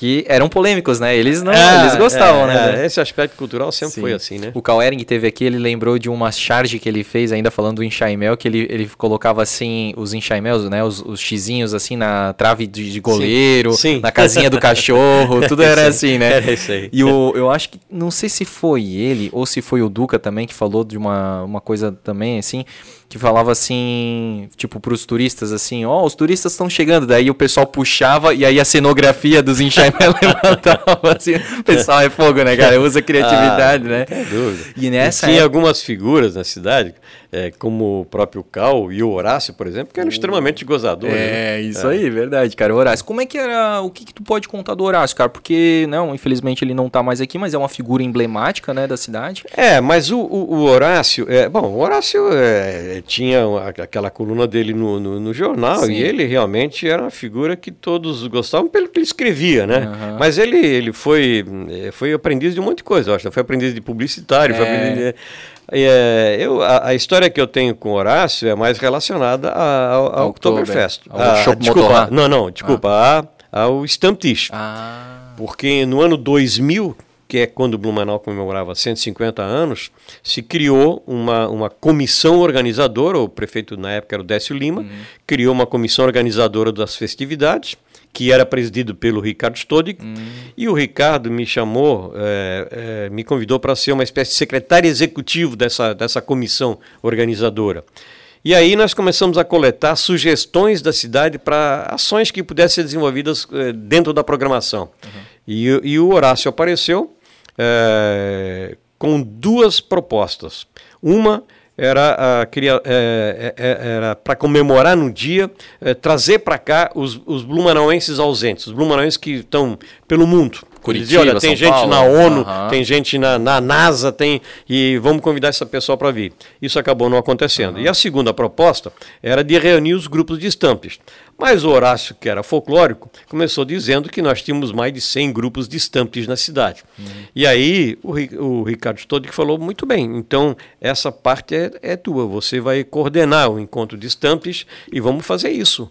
E pá, aí ficou falando, falando, mas nós já tínhamos na TV Galega, eu e o Caminho, um programa chamado Estampes. Não tinha nada, não tinha nada a ver com a proposta do, do Horácio. O Horácio apareceu com a proposta de Estampes, mas nós já tínhamos um programa de nome Estampes. Uhum. Que, para quem não sabe, quer dizer encontro de amigos, é isso? É, Reunião de esse amigos. nosso programa, o diferencial dele era esse, era uma mesa redonda em que eu e o Caminhamos, eu e o Caminha comandávamos o programa, bebíamos cerveja na frente das câmeras Legal. e convidávamos três ou quatro amigos para conversar conosco, para fazer esse bate-papo que nós estamos fazendo aqui. Pode crer, que é legal. Por isso que chamava de Estampes. Uhum. E aí o Horácio ficou encarregado de organizar o evento. Quando faltava 15 dias para acontecer o evento, tá com data marcada, era em setembro, uhum. no aniversário, o Horácio não tinha organizado absolutamente nada. Bah. E mais, ele descobriu que os 100 grupos de estampas que ele achava que existiam, não existiam mais de 10. Meu né? Deus. É, não existiam nem 10, eu acho. Porque grupo de estampas na época era um negócio bem tradicional, Sim. fechado, né? Uhum. aqueles é, mais antigos, sisudos, uhum. né? Os é, mesmo, né? É, mulher entrar, nem Jamais. pensar, né? E aí é, aconteceu o seguinte é, para não, para não, a programação estava impressa, né? Uhum. Para não deixar de fazer o evento, chamaram o CDL. O CDL indicou o, o, o Salvador, o Márcio Salvador, e o, e o famoso periquite, que era o Célio Quino, do Convention ah, Bureau, uhum. para eles organizarem as pressas do evento.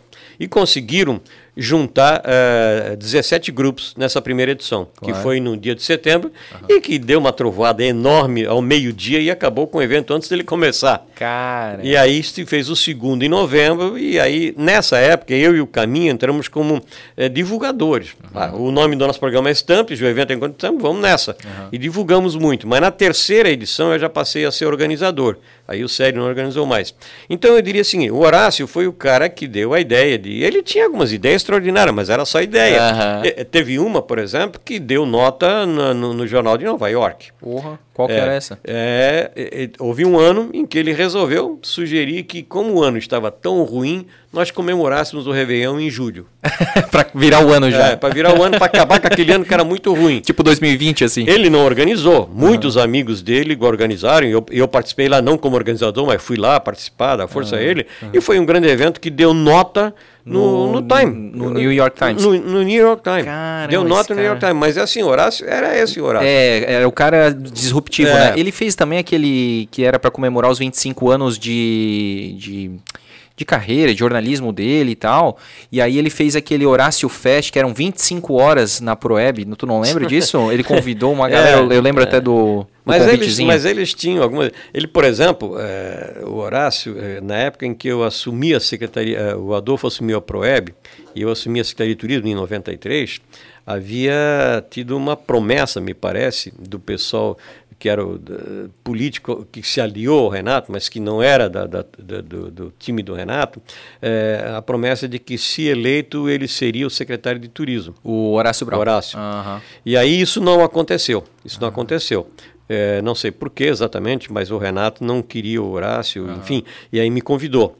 E, o, e o Horácio, é, nunca esqueço disso também, porque tem guardado até hoje a notinha, o Horácio escreveu no jornal, agora o turismo Blumenau vai, vai estourar. O presidente da Proeb é um ex-garçom, que era o Adolfo, que o Adolfo era proprietário da churrascaria, né? Da Palmital? Da Palmital. Eu- ele o pai dele. Ele, o, o, gar- eh, Um ex-garçom é, um ex-garçom. O secretário de turismo é um ex-carregador de mala, que era eu. do hotel, É, né? E mais alguma coisa assim Aham. desse tipo, né? Então, Puts, ele cara. era um gozador, né? Aham, Ele era um gozador. Mas o Horácio fez alguns, eh, teve algumas outras ideias, e algumas também, lógico, não deram certo. Ele, eles, por exemplo, eh, nesse, nesse mesmo período aí, eu não sei exatamente se foi em 94, eh, foi nesse governo do, do Renato, que eles resolveram criar uma Oktoberfest paralela. Ah, Lá no foi, celeiro do Vale. celeiro. E aham. foi um vexame, porque trouxeram um grande cantor alemão, que era o, o Fred Quinn. Fred Quinn. E foi um desastre, né? não tinha público, né? Foi, Ah. Não havia como, né? Querer imaginar uma festa, uma outra. Eu até acho hoje, já disse isso para inúmeras pessoas, e inclusive quando o João Paulo foi candidato outra vez, eu propus isso para ele. Eu acho que a Oktoberfest, uma das coisas que se pode fazer com a Oktoberfest hoje, é expandir ela para a cidade. Né? Nós tínhamos até pouco tempo atrás uma feira que era acontecendo na metade do ano, que era é, Tex Fair? Acho que era Tex Fair, né? Texfair era. é essa é a cada dois anos. Não, essa é a Febratex. Febratex, É, desculpa. a Tex Fair, Fair, tá. Tex Fair, ela se esparramava. É, os pavilhões estavam cheios, havia um desfile, havia tudo isso, mas tinha desfile no, no Hotel Rimeblau, tinha desfile no 25 de julho, de algumas empresas. Quer dizer, a festa, o evento se esparramava pela cidade. Eu acho que é isso que tem que acontecer com a Oktober. Eu acho que hoje a Oktober, porque há limitações de espaço, né, mas a Oktoberfest pode ser esparramada. Por que, que durante o período da Oktober nós não podemos ter Oktoberfest no Tabajara, na, na- enfim, no- nos No clubes da Central, cidade? né? Exatamente, exatamente. claro. Mas a época fo- não deu certo. Aham. Não deu certo a ideia. E então ele teve essa, algumas dessas ideias, né, cara? É, que isso é, interessante. Horácio era uma O Horácio figura. é uma figura, Figura, cara. é.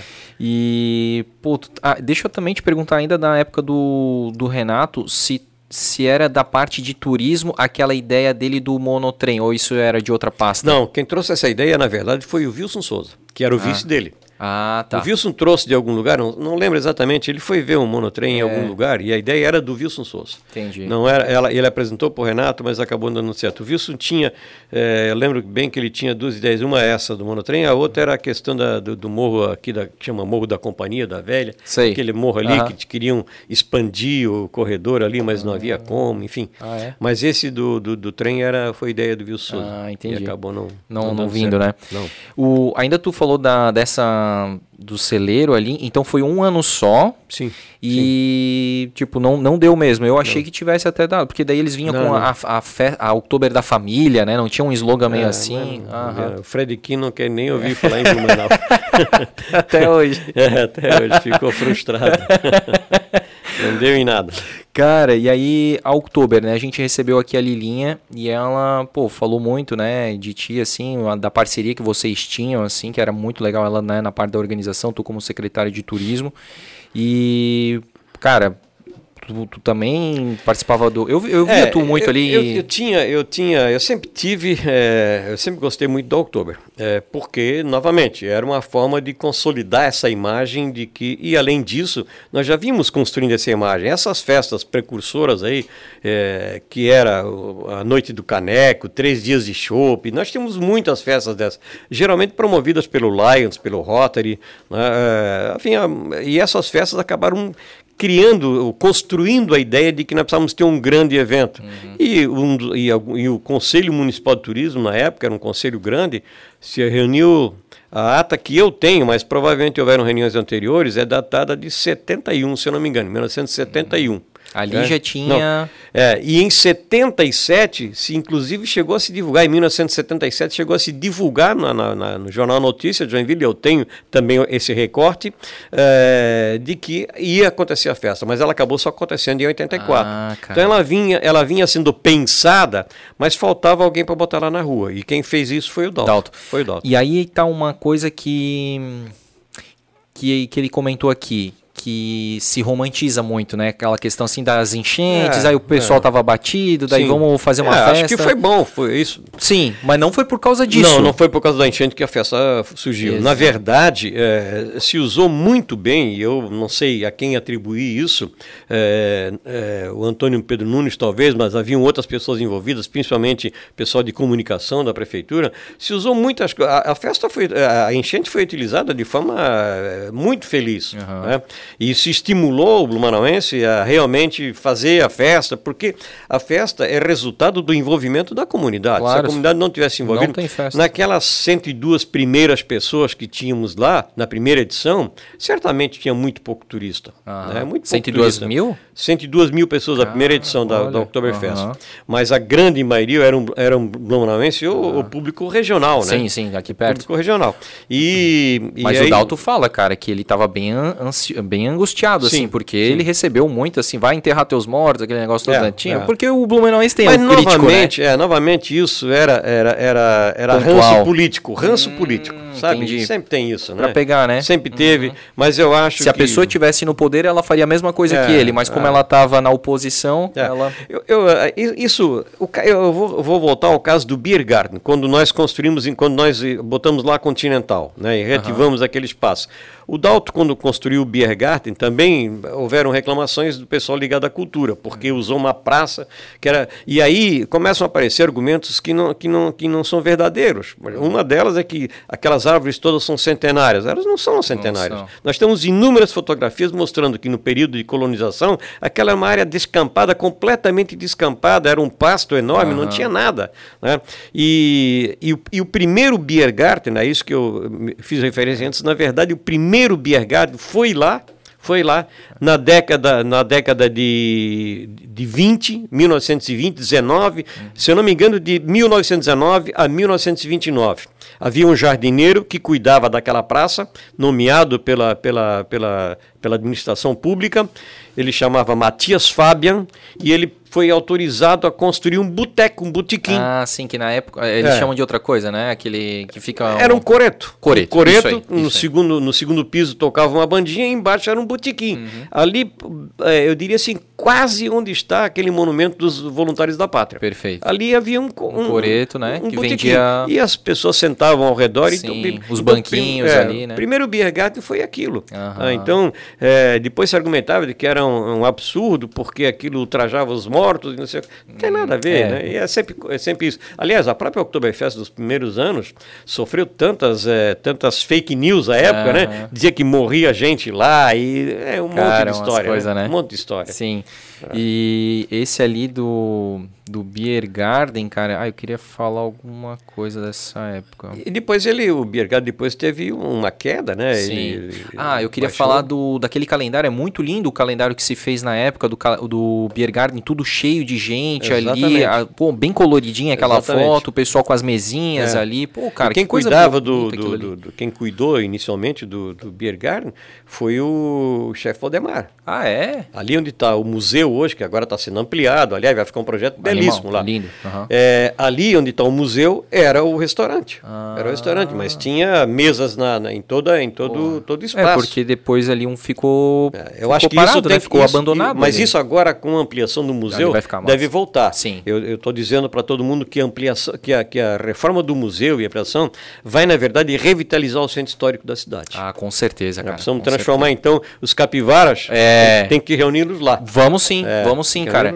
E inclusive a gente tá muito assim feliz, cara, com a construção da praça ali da Rosenplatz, né? Sim, então, sim. é uma série de intervenções naquela região do centro histórico É. que vai dar mais vida, né? Exatamente. Agora tem que haver interação, né? É muito comum hoje ainda aqui, é, isso não é só aqui no mundo todo, museus muito só contemplativos, Sim. coisa assim, né? Tem que haver interação. Então ali na- no museu eu, é, eu tenho conversado com o pessoal, é, tem algumas ideias muito interessantes para movimentar definitivamente a área. Ah, que legal. O próprio rio na frente, né? Não é, É. possível que aquele rio só tenha uma vez ou outra alguma atividade. Ali é perfeitamente viável. Se ali era o porto da cidade, por que, que não pode ser hoje um atracadouro para jet ski ou coisa dessa Com ordem? certeza, cara. Precisa, né? Eu acho Sim. que eles têm ah, algumas ideias bem legais, Sim, né? Eles são sim. muito inovadores, né? Eles É. fizeram um trabalho muito legal ali Muito no legal, Empório, né? muito Ali na legal, Vila é. Germânica e vão, Exatamente. E estão fazendo, cara. A gente conversou com eles aqui, a gente tem essa esperança muito legal, cara, deles ali. Falando nisso, inclusive, tu falou que tu tens o, o- a coleção de canecos da Oktober e que tu vai ceder. Eu já eh, eu vou, eu vou doar uma coleção enorme que eu tenho de bolachas, porque Ah. dentro, do, dentro do, do museu vai ter uma parede de bolachas de chopp. Que legal. Os canecos, eu também tenho copos, mas enfim, vamos ver o que serve lá Aham. para o museu, né? Olha, se tiver de repente um caneco assim da, da Oktober, né, de 84... Sobrando. Porque o que que acontece? A gente tá... Nos últimos episódios aqui nesse, nesse estúdio, a gente vai fazer um novo estúdio e a ideia é fazer só coisas com referência de Blumenau. Então eu vou Sim. ter uma prateleira atrás só com referência. De repente, se sobrar e tu tiver esse carinho, a vai ficar para sempre aparecendo em todos os episódios o caneco doado Certo, ali pelo, certo. pelo Norberto Med. Pensa com carinho. Eu- Eu tenho algumas outras coisas lá que podem ser bem interessantes. show, show. Por exemplo, o cartaz que o, que o, que o Cé fazia. Meu, cara, É. fantástico. Inclusive, a gente quer fazer de um lado do estúdio o. Eu até a minha ideia era fazer lambi lambi, que é Sim. aqueles cartazes, né, Sim, e tal. sim. E aí a ideia era reproduzir, mas não o, o original, né, mas reproduzir e algumas outras coisas assim, né? E do outro lado uma arte também, ponte de ferro, alguma coisa assim. Então vai ser um, um estúdio es- extremamente temático assim, sabe? Então, cara, o que tu tiver lá que tu puder, vai estar sempre aparecendo no- nos próximos episódios. E, e pena que não se tenha hoje eh, outras formas de estimular eh, o surgimento de novas atrações turísticas. Eu acho que o gancho que nós temos de cidade característica alemã, como Pomerode, por exemplo, né, nós estamos eh, deixando escorrer como areia escorrendo pelas mãos. Hoje, eh, eh, eu, eu já tô, eu estou preocupado com isso e já relatei isso para muitas pessoas. Eu- a gente tem um exemplo eh, bem parecido, que é o caso de Caxias do Sul com Gramado. Quando eu trabalhava no Grande Hotel, nós falamos disso, Aham. eh, lá na década de 60, o turismo era rodoviário, não, havia, não existia ou muito pouco turismo aéreo. O turismo era rodoviário. Eh, a CVC, que é a maior operadora de turismo da América, eh, o, o- o guia do ônibus era o atual hum, presidente e superpresidente da CVC, que é o Guilherme, Guilherme Paulus. O Guilherme Paulos era o guia e ele vinha nos ônibus, saía lá da sede da, da CVC, que se eu não me engano, se não me engano é, é São Caetano, mas é ali do ABC. Ele vinha até a cidade de pedra chamada Vila Velha, ali perto de Ponta Grossa, ia até Foz do Iguaçu. Foz do Iguaçu ele vinha a Blumenau e de Blumenau ia a Caxias do Sul, não ia Gramado. Porque Caxias tinha uma festa da uva, ainda tem até hoje, que era extremamente Tradicional, famosa. Eh, os presidentes da República, ela sempre era aberta por um presidente da República, Oh. sabe? Então, Caxias eh, se considerava o grande destino turístico do Rio Grande do Sul. Entendi. E não, e, não perceberam o surgimento de, um- de uma cidade ali no, a 90 quilômetros, chamada Serra Gramado, Gaúcha. na. Serra Gaúcha. Hoje, alguém fala em Caxias do Sul como destino turístico? Não. Ninguém. Aham. Ninguém. Então, me preocupa isso. Isso, tá- isso co- acontece, pode acontecer aqui com, com Pomerode. Verdade. Hoje as pessoas estão passando por Blumenau, até se hospedam aqui, mas o destino é Pomerode. O destino é Pomerode. Tá tendo muita atração, né? É, então eu acho que nós temos que buscar criar novos atrativos. Isso, infelizmente, nós tivemos algum- alguns percalços nesse aspecto nos últimos anos, porque nós tivemos secretários, eh, em alguns governos nós tivemos muitos secretários, nós tivemos um governo eh, municipal há pouco tempo atrás, pouco não, alguns anos atrás, que teve oito secretários de turismo em oito anos de governo. né? E nós tivemos secretários que não investiram absolutamente nada em turismo na cidade. Na minha, na, na nossa época agora recente do João Paulo, todos os investimentos, tudo que se fez em termos de turismo está na Vila Germânica. É a nova Vila Germânica, é os eventos que foram criados, né, a Zomerfest, o Festival da Cerveja, é, enfim, tudo que se criou foi lá na Vila Germânica. O, Mas o Natal também foi? O Natal também foi ah. criado na Vila Germânica. Na verdade, o Natal, existia uma ação de Natal é, não, de Natal, de Natal existia desde a década de 60 a decoração da cidade. Sim. Mas não um evento, né? Até, até na, nessa época antiga a HM era forte, né? A HM era forte com o desfile dela, mas a cidade era decorada. Lá na época do Lazinho como prefeito começou a se decorar, na época do Daltos fez muita decoração. O pessoal de Caxias se diz até hoje que o pessoal de, de, de, de Gramado veio aqui para ver e, de certa forma, se estimular a fazer isso lá. Uhum. É, mas é, o Réveillon, por exemplo, é, era na prainha o Réveillon. Tinha uma apresentação de uma banda, normalmente era a banda Cavalinho, que se apresentava na prainha. Nós levamos para Beira Rio, uhum. nessa época agora, recente, para Beira Rio e transformamos num grande evento. Então, vários eventos foram feitos na, na, região da Vila Germânica, mas de resto na cidade, que novo atrativo turístico se tem na cidade? Sim. Tá? É, o Beer Garden foi caindo, caindo. Uhum. No, no centro histórico, não há, não há, agora finalmente temos um grande investimento, uhum. além do restaurante que lá funciona. e, e então eu acho que a cidade precisa se preocupar com isso. É, o Museu do Automóvel de Gramado é, é de blumenauenses. Hum. E eles agora estão em Pomerode, não vieram para Blumenau. Olha. Sabe? Nós temos, é, temos é, outros exemplos desses. Esse aí, cara, eu vi um projeto que era tipo uma uma maquete digital assim do projeto ali do novo centro histórico e tal e tinha uma, um projeto de um museu do automóvel antigo, onde antes era mais ou menos, eu acho que aquela hum, negócio do câncer de mama ali, rede feminina, mais ou Lá menos. Lá ao lado do antigo centro de saúde. Isso. É, Heinz, é, alguma coisa ali. É possível. É, existem algumas ideias e elas devem estar no setor de planejamento da prefeitura, porque eu conversava muito sobre, com isso, sobre isso com o Valfredo Balistieri, a ideia de um elevador panorâmico ali para levar o Frozen, uhum. exatamente naquela, naquela área ali. Uhum. Mas é, são ideias que não foram, não foram adiante. Na, na verdade, verdade, é, esse é um problema da Oktoberfest. É, é preciso é, relembrar isso para algumas pessoas e talvez seja novidade para vocês. A Oktoberfest foi indiscutivelmente um grande evento para a cidade. Uhum. Promoveu a cidade, consolidou a imagem de cidade alemã, é, reestimulou o surgimento do traje típico, uhum. reestimulou a música, a gastronomia, os costumes. Os alemães não é, voltaram a cantar em alemão, é, voltaram a se orgulhar de serem alemães, porque esse orgulho de ser alemão tinha se perdido depois da Segunda Guerra, uhum. porque era recriminado. Né? Não podias falar nem alemão nem italiano. Uhum. Então, é, ela, de certa forma, foi, além disso, como um produto turístico, ela criou as festas de Santa Catarina. Uhum. Tudo tudo que surgiu depois foi inspirado no Oktoberfest. Ah, tá? Aquele e, roteiro ali, Fenarreco, Schützenfest, é, lá do oeste, é, uhum. tudo isso, e criou uma sazonalidade nova. Em outubro não era um mês de alta temporada, era um mês de baixíssima temporada. Uhum. A alta temporada turística era janeiro, fevereiro e julho, Perfeito. mês de férias escolares. Uhum. Criou uma nova, um, um novo período, enfim, promoveu, mas ela também criou em Blumenau um outro problema. Ela uhum. criou um problema, uhum. Né, que é o fato de que se as pessoas vinham para Blumenau em janeiro, fevereiro e, e, e, e julho, uhum. passaram a vir só em outubro. Ah. Deixaram para vir, não, se eu vou a Blumenau, eu vou na Oktoberfest. Uhum. Tá? E aí eh, nós esparramamos, nós, os nossos hotéis não conseguiram dar conta, esparramamos para os hotéis da, da região. Uhum. e, o pior de tudo é que uh, algumas, algumas pessoas ligadas ao setor, até não só do poder público, não da iniciativa privada,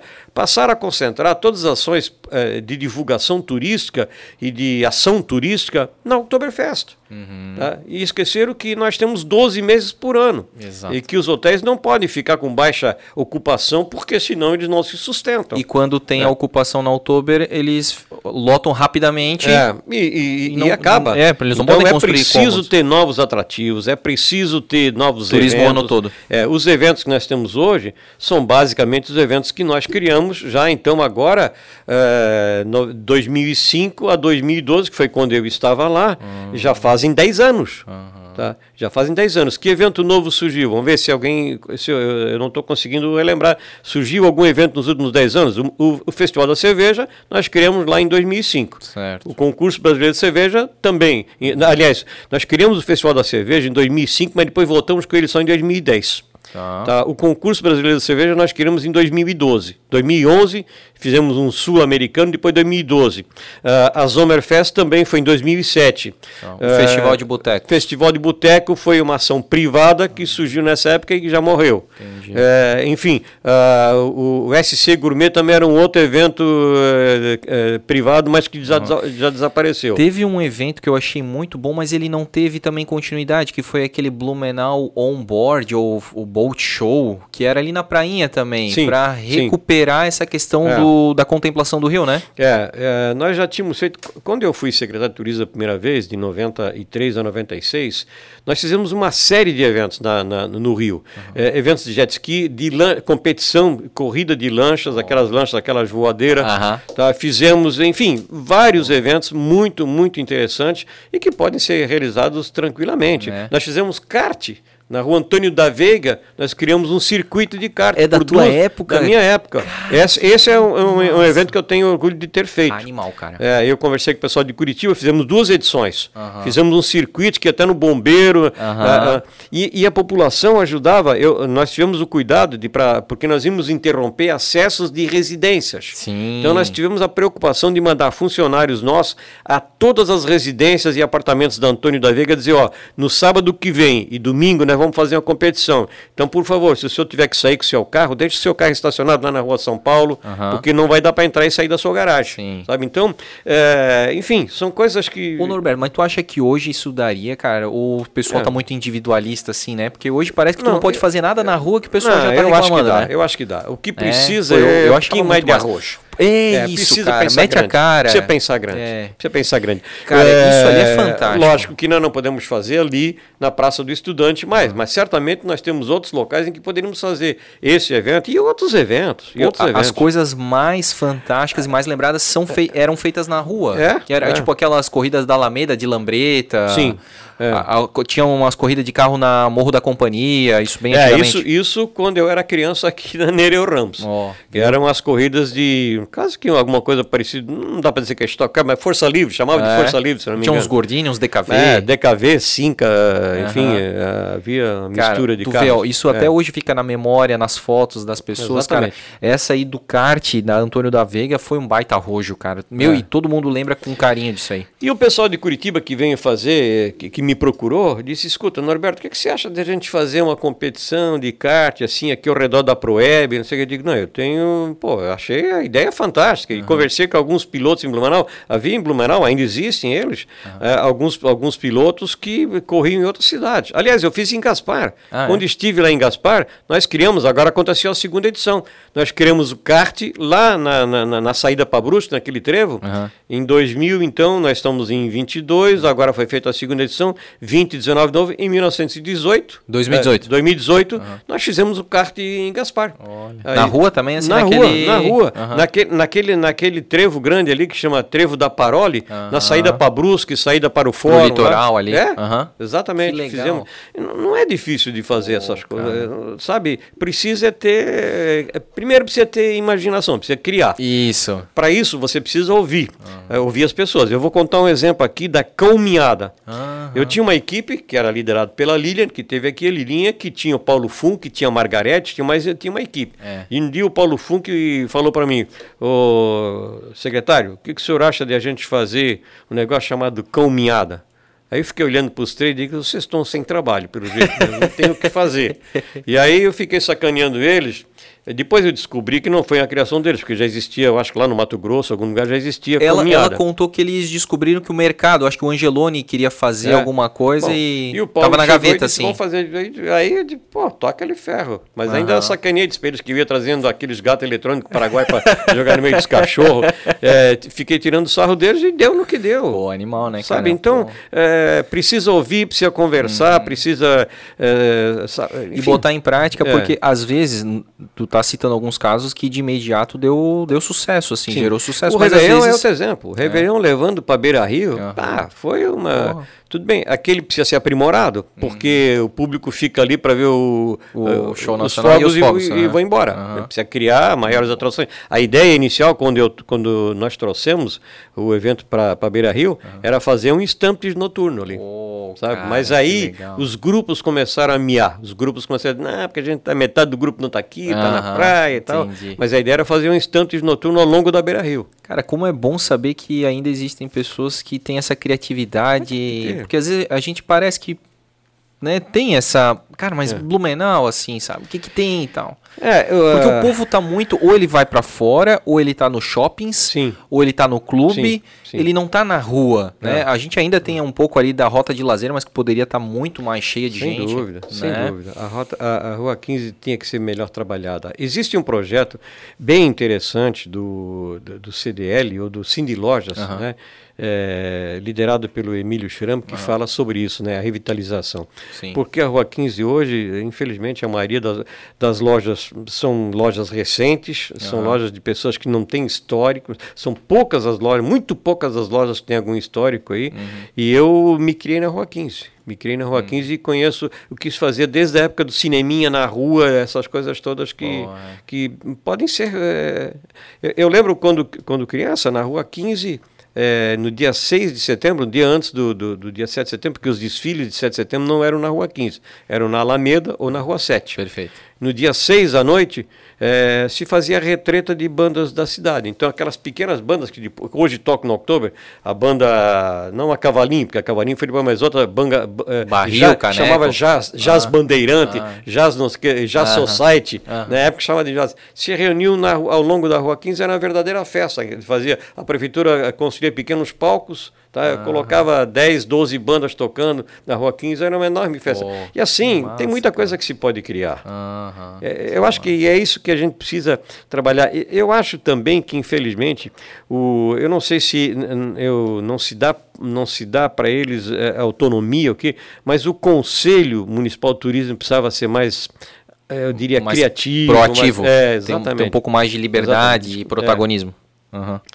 Nunca, no passado, nós não tínhamos recursos, hoje tem mais recursos. O Oktoberfest, na minha época, para dar 500 mil de lucro, era uma. é, é, Eu, eu- eu acho que tive uma vez só. É. As outras vezes era 300 mil, 250 mil. Depois fez um trabalho extraordinário, que foi a busca de novos patrocinadores. Aliás, o primeiro patrocinador do Oktoberfest, que é o, o Bradesco, é, só, foi, é, só, só entrou como patrocinador em 2005, quando a festa já tinha. É, 84 já 20 tinha anos. 20, 21 anos, né? Uhum. Porque até então a Oktoberfest não tinha patrocinadores. A Oktoberfest tinha as cervejarias que tinham uma concessão, um direito de vender cerveja, e tinha as, as, as empresas que vendiam salsicha, que construíram inclusive o portal, Aham, a Seara. a Seara, é. Mas Salsicha patrocinador Longuete, que aham. bota, bota dinheiro para ter a marca exposta lá, não, não tinha. tinha. O primeiro eh, foi o Bradesco que eu e o João Paulo buscamos. Olha que Sabe? interessante. Depois disso vieram inúmeros. Hoje tem uma quantidade enorme de patrocinadores e por e além disso também houve, eu diria assim, um eh, houve um período eh, eh, não agora, mas eh, anterior a esse essa administração em que se aumentou, eu diria se não, talvez até possa usar o termo elitizou-se um pouco mais, tanto que o Blumenauense diminuiu Uhum. na festa, né? O Blumenauense que ia à festa seis, sete vezes não vai mais, vai uma ou duas, Uhum. Isso. tá? Eu, eu inclusive, né, que durante um bom tempo até recebia convite, não pagava entrada, mas não dá para ir seis, sete dias lá e gastar uma grana, né? Com certeza. Então, é, a, a, a Oktober é, precisa, na verdade, ter alguma, algumas ações novas e, e- e, enfim, criar. Criar e ouvir conselho, E, ouvir e assim, pessoas. hoje discutir. receita tem, né? Porque são Tem milhões, receita, né? tem receita. É, o- É, agora parece que o Marcelo vai inclusive usar a receita da festa para consertar. Tem problemas de infiltração, Sim. Uhum. mas isso já está acontecendo há bastante tempo. E, e repito, na minha época, o lucro era bem menor, porque Uhum. não tínhamos patrocinadores e a gente sempre se preocupou em não exacerbar a questão do preço. Né? Uhum. Tentávamos fazer o preço mais popular possível.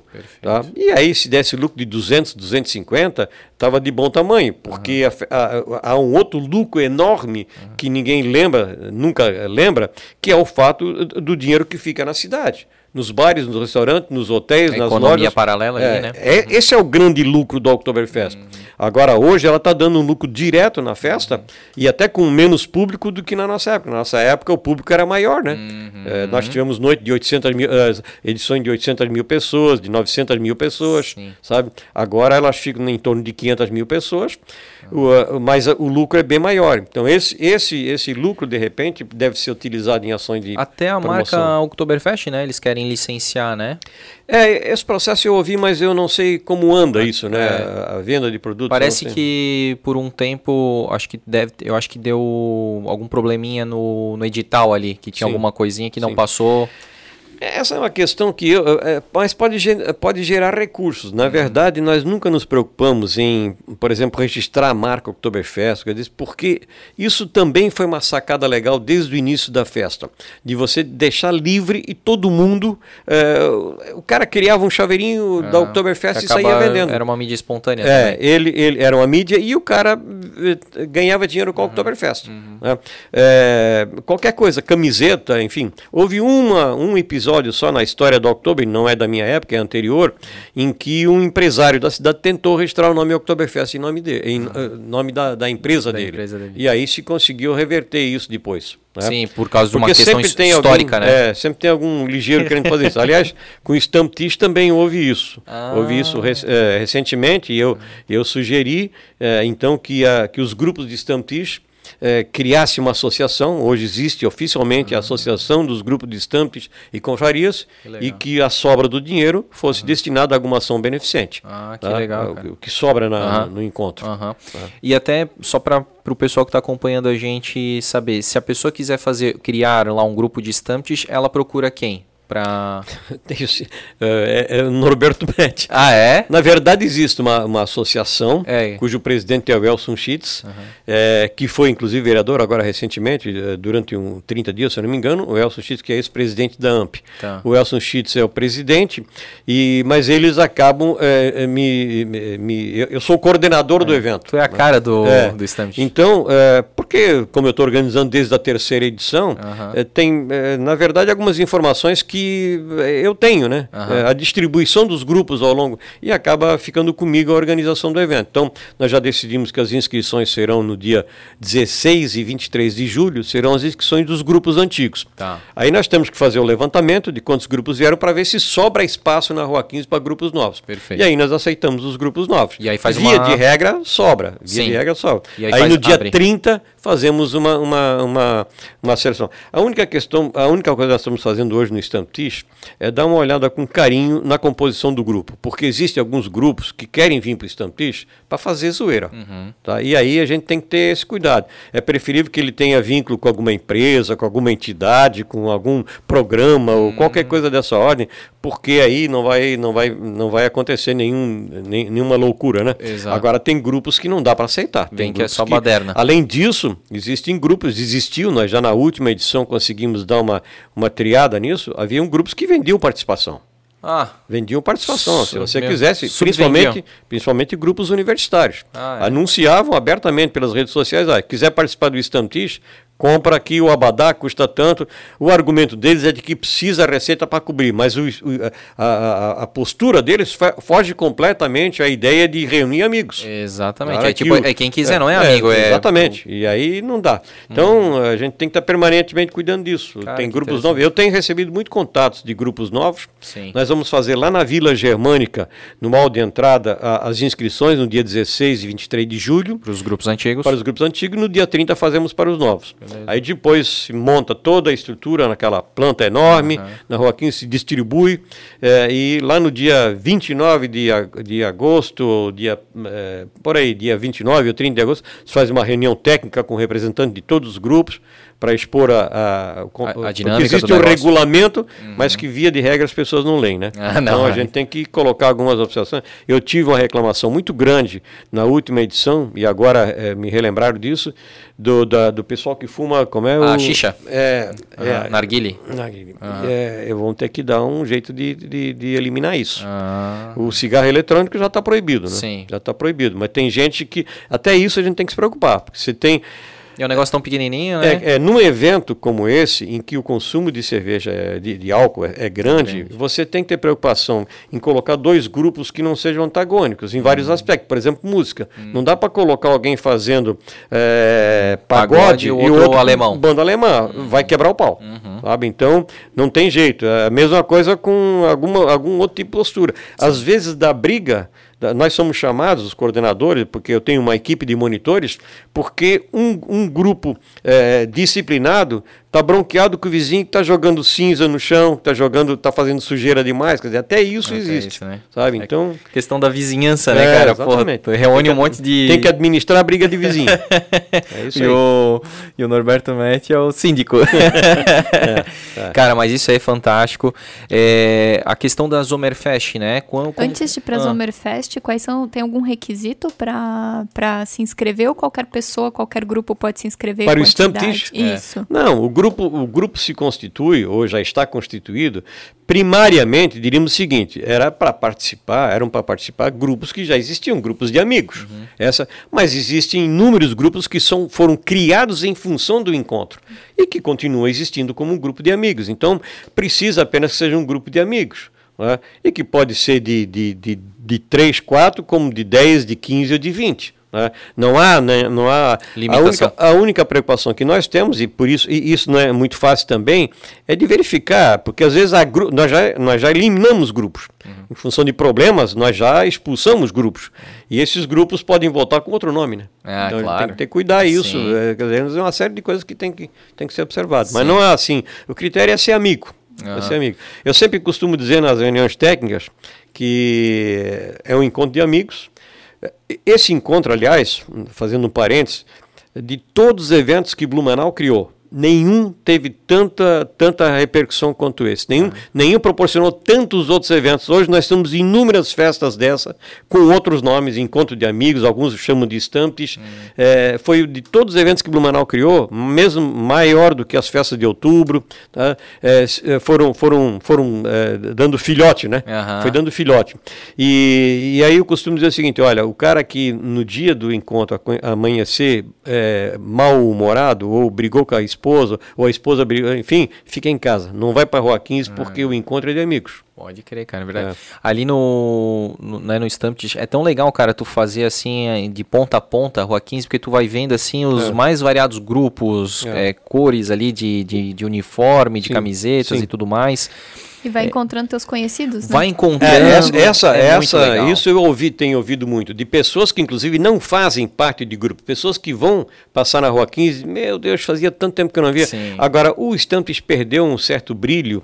É, houve um momento em que nós tivemos que eliminar, é, porque ele era um verdadeiro, além de tudo, era um festival gastronômico. Ah. Nas primeiras edições era muito bonito de ver. Havia, havia grupo que levava um boi inteiro. No, no, assador. É, e aí houve um momento em que é, se começou a criar problema para os comerciantes, porque o pessoal fazia costela na frente da, da, da, da, porta da loja do cara, enchia a de loja fumaça. do cara de fumaça, então tínhamos que, tivemos que mudar isso e começamos a criar algumas restrições. E aí o festival perdeu, o, o evento perdeu um pouco do colorido da gastronomia, ah. porque todo mundo passou a fazer entreveiro. entreveiro é Hoje é um festival de entreveiro e eu tenho dito que tem gente fazendo entreveiro até com carne moída, né, que é, é um disparate, mas é, tem, tem, tem, tem entreveiro de tudo que é ordem. É, é verdade. O pessoal cara. que inventou entreveiro, se vê isso aí, vai ficando maluco. maluco. É. O, o Norberto, e outra coisa também que não pode som mecânico, né? Tem que ser som ao vivo, né?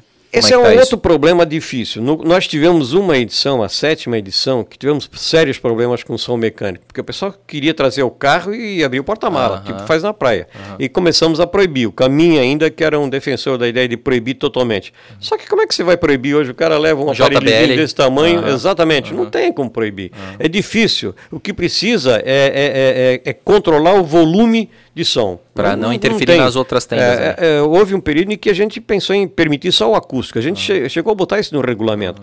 Mas não é como. Como é que, se alguém vai levar, nós já vimos grupos uh, com guitarra, como é que vai levar uma guitarra acústica? Né? Tem que ter uma caixa, tem que acoplar. E, e, a questão é controlar o volume e principalmente tentar é, administrar essa questão. Se tem um grupo querendo fazer um rock, não dá para colocar do lado um cara que quer música romântica do, da década de 60. Né? verdade. Aí não vai. Não sabe? vai dar boa. Então tem que administrar isso e principalmente controlar o nível de som. Uhum. Só que não é fácil. Não é não, fácil. Quando o pessoal começa a beber, depois, da, depois do meio-dia e meio, uma hora da tarde, a coisa começa a ficar é. complicada. aí tem que manter a rédea curta. Mas que bom, cara, que vocês têm essa organização, assim, essa, essa firmeza, porque é muito mais fácil desistir do, do evento, é. sabe? Para, ah, é. não vou me incomodar, né? Sim. Pô, mas continua ali, isso é legal, cara, Sim. porque tem muito mais gente se divertindo do que gente dando esse problema, né? Esse é um evento que reúne uh, com absoluta segurança 8 mil pessoas no leito da rua. Ah, tá? E mais o público que, é, que aparece é um evento de 10 mil pessoas ao Sim, longo nossa. da rua. E qual é a cidade do mundo que, que, que se permite fechar a principal rua é. da cidade para fazer um grande piquenique? É, cara, que legal. Oh, e, mas inicialmente vocês tiveram essa dificuldade até por causa dos lojistas, né? É, houveram restrições desde o primeiro momento, houveram, uh, tivemos de toda a ordem. É, a gente tem procurado sempre é, é, diminuir o, pro, o, número de problemas. Então, a questão da, da fumaça foi uhum. resolvida de pronto. Sim. Não se pode mais fazer fumaça. Quer dizer, não é que não se pode. Se o cara tá, o grupo dele está localizado na frente de um banco que está fechado no sábado, que não tem Pode fazer, não há nenhum problema. O que não pode é fazer fumaça na frente de uma loja. Uma loja né? Então há alguns grupos que ainda podem fazer fumaça. É, mas por isso que a gente tem uma inscrição em que o cara diz qual é a comida que vai fazer, qual é o tipo de música que vai levar ah. para administrar isso. Nós tivemos é, muitas reclamações de pessoas, que, de, de, lojistas, que reclamam que pô, perde um dia de trabalho. É. Primeiro, essa é uma questão que eu já discuti muito. Primeiro, o seguinte: a maioria dos comerciantes da Rua 15, a maioria vieram depois do surgimento do Oktoberfest. Uhum. Tá? Da, da, do Stamptish, desculpe. O Stamptish já, já tem era... 22 anos, uhum. sabe? Então, o cara que vem depois disso, qualquer comerciante que se estabelece em qualquer local, faz um cálculo da, da, da viabilidade econômica. E, evidentemente, ele leva em consideração os feriados ou comemorações que existem nessa cidade. Uhum. Quem vem de fora para Blumenau e se estabelece na Rua 15, a princípio não sabe que dia 2 de setembro em Blumenau é feriado, mas é. Uhum. E, então, a, a, mesma coisa com Stamps, quer dizer, o cara tem que levar isso em consideração na hora que se instala. Segundo, que é só um meio-dia, é um meio, não é um dia inteiro de trabalho, é um sábado pela manhã. E além disso, nós temos tentado, para amenizar as reclamações, nós temos tentado fazer ou num feriado, uhum. ou, e sempre conciliado com o CDL, porque houve um momento que o presidente CDL fazia parte da comissão organizadora, na época do Marcelino Campos. Então, eh, agora, esse ano, por exemplo, nós conversamos longamente com, com a, o CDL e uh, se definiu pelo dia 3 de setembro, porque como dia 2 é feriado, e é uma sexta-feira, dia 3 tende a não ter movimento no comércio. Então, uhum. Então, vamos fazer no dia 3, que é o único dia que se, que se tem disponível, porque esse ano os feriados é, tiveram aí, né, não, não, muito não, final de semana. Né, não tinha feriado de final de semana. Sim. Né? Tá, mas deixa eu te, deixa eu te indagar. É, tu falou só de manhã, não, mas ele vai até de tarde, porque eu lembro. Não, não, eu... mas o comerciante que reclama que perdeu claro. um dia, não perdeu um dia, perdeu meio dia. Perfeito, claro, perdeu. verdade. E além disso, essa é uma outra questão. Perdeu quanto, né? Perdeu é. quanto? Tipo, às vezes Perdeu... o cara não fatura nada, é, mas ele para reclamar. Há comerciante que defende isso, olha, eu perdi a venda no sábado, porque o cara não chegou com o carro aqui perto. Uhum. Mas na segunda-feira ele voltou aqui e quis claro. comprar aquilo que ele viu na vitrine no sábado. Pronto. É. E, e, cara, é, não sei assim, né? Claro que ali é uma outra proposta que é para o encontro entre amigos, mas, cara, também tem muito fluxo de pessoas. São 10 mil pessoas também que podem passar na frente de uma vitrine, que sim, pode conhecer um comércio sim. que não conhecia, sim. porque às vezes fica muito focado no bairro, muito no shopping. Ali são 10 mil pessoas entrando e. Exatamente. E tem. Aí tem uma coisa que às vezes é, se lamenta. Nós, quando criamos a Oktoberfest em Blumenau, havia houve uma conscientização, houve um envolvimento tal da comunidade que as lojas do centro da cidade vendiam chopp. Uhum. O cara que vende sapato vendia chopp. Uhum. Fazia, a cidade se movia. Hoje a Oktoberfest está limitada à Vila Germânica. Por isso que eu disse antes que tem que esparramar a festa. Tem que descentralizar. É preciso que a Rua 15 volte a ter cara de Oktoberfest, não apenas aqueles bandeirões dos patrocinadores, mas precisa ter é, mais movimento, precisa dizer para os lojistas, pô, decore a sua loja, você vai ganhar ingresso, é, vamos fazer um concurso, todos os teus funcionários vão ganhar ingresso gratuito se a tua vitrine for a mais bonita. É Enfim, tem que, tem que trabalhar isso. A cidade tem que respirar o Oktoberfest. Uhum. Né? E a mesma coisa na, na, na questão do estantismo. Meu Deus, é, qual é o momento que a rua 15 de novembro tem 10 mil pessoas? Quantas vezes é. por ano acontece isso? Nenhuma. Só uma, no Stamptish. Uhum. Por que, que eu não trabalho a minha loja para tentar, é, nesse dia, captar clientes novos, panfletar, fazer divulgação, coloca um palhaço. Nos dias de semana tem gente fazendo esse trabalho, é. tentando captar clientes. Quantas lojas tem hoje um cara com megafone, coisa dessa ordem, né? Sim. Por que não pode fazer isso no dia do Stamptish? Verdade, cara. É? Tem muito mais gente, né? É. E aí sim, falando da. da tens alguma dúvida, Joyce? Ainda... Depois a gente fala com o Norberto pra, pra fazer um. um é. pra se inscrever aqui. É. Já sabemos que, é, que ele é o cara, né? É isso aí. E assim, né? Ele já falou, não, de programa é mais tranquilo, porque a gente tem já um. tem uma credibilidade. É, então fechou. o, o Norberto, e aí sim da Zomer, foi um. Da onde que veio essa ideia, cara? Da Zomer? Nós, é, a ideia da Zomer foi a seguinte: nós, nós tínhamos que vender mais é, a Zomer a, a Oktoberfest para o público da Argentina. Ah. Argentina, nós fomos uh, várias vezes na Argentina tentar vender e aí a, e descobrimos que os argentinos só vêm para cá em janeiro. Exatamente. Então tínhamos que criar uma vitrine da Oktoberfest em janeiro. Essa foi a ideia da criação da Sommerfest. Mas é, temos um problema nisso. Até hoje não se fez a divulgação adequada da Sommerfest lá na origem. E agora nem dá para fazer porque a Argentina está um caos, né? uhum. economicamente está um caos. Então, mas a ideia era assim: os pacotes de, argentinos que vêm para o nosso litoral uhum. são formatados em julho e agosto lá no, nas agências de viagem da Argentina. Em julho e agosto é que tem que se ir lá falar com o cara da agência e dizer: escuta, inclui uma, uma noitada na Sommerfest de Blumenau no teu pacote. Não adianta querer, quando o ônibus chega em Balneário Camboriú, ir lá panfletar, porque eu quero dizer, não dá, nossa programação está completa, uhum. nós temos programa todos os dias. Uhum. Tá? O máximo que se pode pegar são os turistas avulsos, que estão de automóvel, e uma boa quantidade de turistas que estão no nosso litoral vem aqui na Zomber. Uhum. A outra questão é porque nós temos em Blumenau um contingente de fanáticos é, pela Oktober, qualquer festa alemã, por Beer Fest, qualquer Beer Fest, uhum. que quer alguma coisa também em outras épocas do ano. Né? Então, nós já, na, na, época nós queríamos inclusive um negócio chamado Forfest. Forfest quer dizer pré-festa. Nós fazíamos ah. nos clubes de caça-tiro. Ah. Em um ou dois anos eu fiz isso, não lembro em que anos foram. Uhum. A gente ia nos clubes de caça-tiro e fazia uma festa já divulgando a Oktoberfest, até sorteava alguns ingressos, coisa desse tipo. Mas, é, e a Sommerfest, na verdade, o objetivo era ser um vitrine da grande festa de outubro. E Entendi, mas não, então não tinha aquela questão do ah, o Blumenauense vai pra praia, a, cidade fica vazia, a gente quer segurar. Isso é essa consequência. Preocupação, é, é, essa preocupação sempre houve, é, e eu diria assim, é, sem fundamento. É. Porque nós vemos no, no, no Réveillon. Quando eu falei em fazer um, do Réveillon um grande evento, é, os caras disseram, tu tá maluco, não tem ninguém na cidade. A cidade tá fechada para balanço. não é, verdade. Uhum. Não é verdade. Nós vimos quantas mil pessoas vão ali à Beira Rio para ver o, Sim. Os fogos. É que isso era meio que quem nasceu primeiro ovo a galinha. Porque, é. ai, não tem Réveillon porque não tem público. Sim. Não, não tem público porque não tem é, um evento, né? Então, exatamente. E aí, pô, fizeram e o negócio é, aconteceu. É, então, exatamente. legal.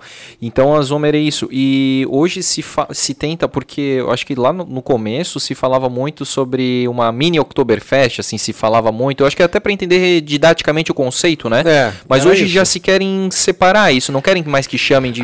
É, houveram, houveram é, várias mudanças na, na, na Zomer, né? Primeiro era para ser só na quinta-feira, se eu não me engano, quando nós criamos. Depois se acrescentou quinta, sexta e sábado. Depois foi só quinta e sábado. Enfim, houveram várias mudanças. Isso, isso é, é contribui para não, é, para não consolidação. Uhum. Nós precisamos criar um evento e tentar manter um, um padrão e consolidar. Eu não sei o que o, o Marcelo está pensando em fazer na próxima edição, mas eu acho ainda que, nós, que cabe um evento e que precisamos trabalhar ele eh, para aumentar. Agora, é, uma coisa é importante é, é, relembrar como é que surgiu a Oktoberfest novamente.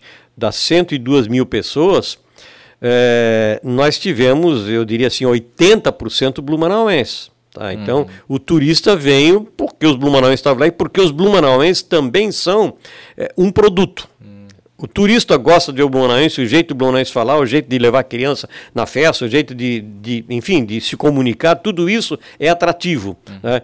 Então, é, é, talvez de, de, devesse trabalhar nesse momento num, numa, não uma enchente, mas ah. uma, entre aspas, uma outra enchente para motivar o Blumenauense aí nessa festa. Alguma razão uhum. diferente, né? Alguma coisa que se possa eh, pensar e criar, que eu repito, não é difícil questão de discutir. Com certeza. Daqui a cara. pouco tem uma ideia muito legal aí. Com certeza. É. E ainda falando do assim dos desfiles, né? Pô, teve teve algumas figuras emblemáticas assim, né? Muitas, que fazem, muitas, muitas, é, muitas. fizeram aí a, a, a, força da Oktoberfest, né? Uma delas é o Luiz Sé, né? Tu, como é que foi a tua é, relação? O Sé, o Sé, porque ele entrou, na, ele, ele já existia, né? Vovô, uhum. na, ele, ele, na verdade, o vovô Chopin já existia, né? Uhum.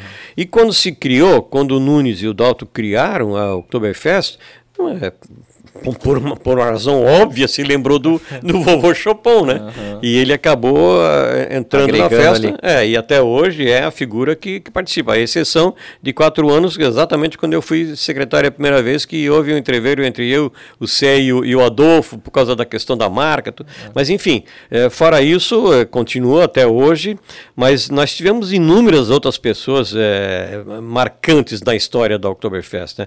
Eu diria que, independentemente do Dalton, e do, do Antônio Pedro Nunes, que era o seu secretário de turismo, o seu Haroldo Letzoff, que foi administrador da Proib durante muitos anos e era, era um fanático por Oktoberfest também, Sim. embora muito radical, muito, muito preocupado em manter radicalmente as questões das tradições alemãs e enfim ele era o embaixador né era o embaixador uhum. e, e assim apareceram inúmeras outras outras outras pessoas que se destacaram uhum. nos desfiles o Opa Garni a espanhola, a espanhola. A, o próprio o Planeta Peia com oh. toda a estrutura que tem hoje o Nerino enfim tem muitas outras figuras que se a gente começar a relacionar vai acabar esquecendo de um monte uhum. né mas tinha muita gente eh, o, o Jardim o Carlos Jardim que foi praticamente o que no início eh, decorava os carros todos e decorava ah. inclusive os pavilhões, né? Que era do grupo Vira-Lata ali do Sim, Carlos Gomes. Eu não enfim. sabia que era ele. É, o Jardim era o coordenador, né? Do Vira-Lata, né? Do Vira-Lata eu sabia, mas não sabia dessa questão com ah, Ele trabalhou comigo os na primeira. Trabalhou, também. sim. Ele era basicamente o nosso decorador-chefe dos pavilhões e também dos carros alegóricos. Que né? Nossa, cara. E, e, chamava outras pessoas para participar, mas ele coordenava isso, né? Uhum, uhum. Então, é, houveram na história da Oktober teve muita gente que, que contribuiu significativamente para a consolidação, para o crescimento, tudo isso. Eu as bandas também. As bandas, pô. É. É, eu sei que essa, essa parte de, da organização ficava muito com a Lilinha, né? Do desfile, Do sim. desfile, é. Sim. Mas tu lembra de alguma coisa que teve um perrengue assim que tu precisou trabalhar? Olha, nós sempre tivemos algumas questõezinhas, mas eh, a Lilian com a equipe sabiam sempre administrar. Às vezes quem tinha o perrengue era entre eu e a Lilian. porque, é, porque os, os, dois queriam o é, sucesso do é, negócio. Mas, mas aí... eu algumas vezes reclamei para a Lilian, ô Lilian, tá a mesma coisa que no ano passado, muda isso. Aí ah. eu pegava, tirava a bandeira daqui, botava aqui, no fim não mudava nada, vai ficar nisso mesmo. E, e a, gente, a gente tinha... E criamos algumas coisas, é, tentamos é, mudar algumas coisas no desfile, mas o desfile, nós tivemos problema com animais, né, porque ah, houve um momento que começou a reclamação sobre usar animal, se questionar sim. isso, né? É, nós tínhamos, é, a Lilinha teve muito problema com bandas que não vinham, mas nós corrigimos isso ao longo da história. Nós corrigimos algumas coisas, a mudança da data dos desfiles, desfiles que eram realizados Aos domingo, domingos, de é, manhã. a gente mudou para sábado, sábado, ficou tarde, legal. Ficou Aliás, eu tive um perrengue com a, é. com a Lili e com a Margarete, uhum. que eu preciso contar aqui, que diz respeito à eleição da rainha da, da, da, da Oktoberfest. Houve um momento em que eu transferi para elas a organização do. E a gente fazia isso é, não sei se na última noite da outubro, ou alguma assim, é, numa festa se elegia já. Mas antes não era assim, antes fazia um evento de eleição da rainha lá por abril, ou ah, mais se fazia tá. eleição da rainha. E aí é, houve uma oportunidade em que, numa dessas que a Lilian e a Margareth já estavam organizando, em que me disseram que uma, que uma moça tinha sido eliminada, ela, uma, uma das inscritas tinha sido é, recusada porque no histórico dela tinha uma, uma aparição na revista Playboy. Não sei em que pose ela apareceu na Playboy, mas ela apareceu na Playboy. E eles eliminaram a moça por isso. Uhum. Aí eu fui loucura.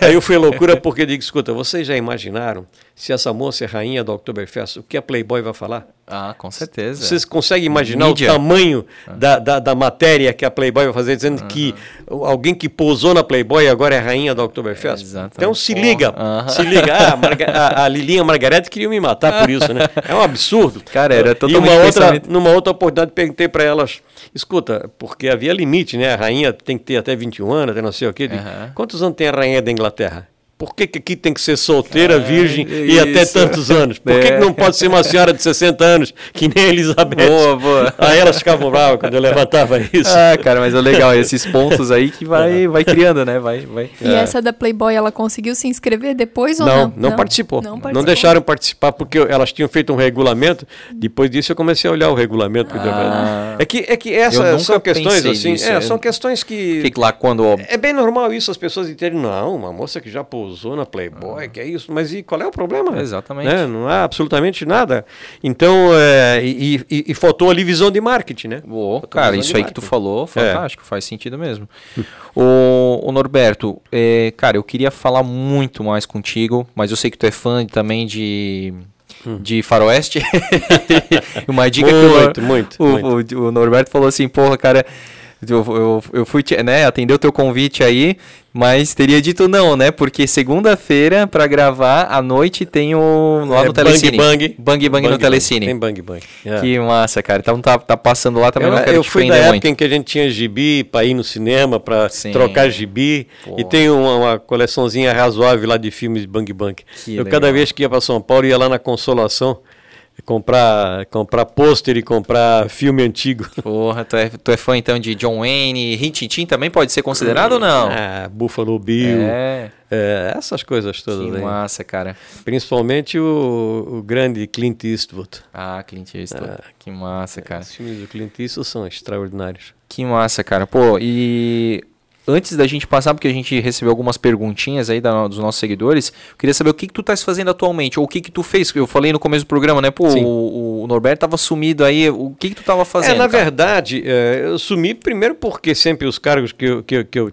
que eu exerci, que eram cargos públicos ligados à administração pública. Ah, e, e agora nós temos du- é, a segunda administração, em que eu não tenho vinculação nenhuma. Aliás, hoje eu não tenho vinculação política nenhuma, porque eu tenho trabalhado como consultor em turismo e, como tal, eu tenho trabalhado com muita gente. Eu, eu já fiz eventos, já fiz a festa da cachaça. Antes da Lilinha fazer, aliás, depois eu indiquei ela, eu fiz uma festa da cachaça. Eu fiz é, Beer Week em Florianópolis, três ou quatro edições de festival de cerveja lá. E eh, fiz inúmeros eventos, Joinville, e, enfim, em cada lugar desse você encontra outro- outro- outros, outros partidos políticos. Então, no meu caso, como consultor em turismo, é melhor não ter hum, vinculação política nenhuma, nem filiação partidária. Agora, eu tenho, eu trabalhei por quatro meses na, de 21 eh, em, em Navegantes, né? Fizemos, começamos a elaborar o plano do mu- eh, municipal de turismo.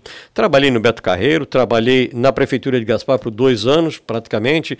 Ah, enfim, estou fazendo eh, agora mesmo o CDL de Gaspar está me contratando para fazer eventos lá. Eles querem que eu faça três eventos para eles: o Natal, um festival da cerveja em setembro e agora em julho um outro evento. Enfim, então tenho feito esse tipo de trabalho, consultoria. Mas também estou desaparecido por causa da pandemia, né? Afinal de contas, eu tenho 71 já. Tem que se preservar um É, pouquinho. E tem que preservar. Então, durante o período da pandemia, eh, ficamos em casa. Eh, cerveja só em casa.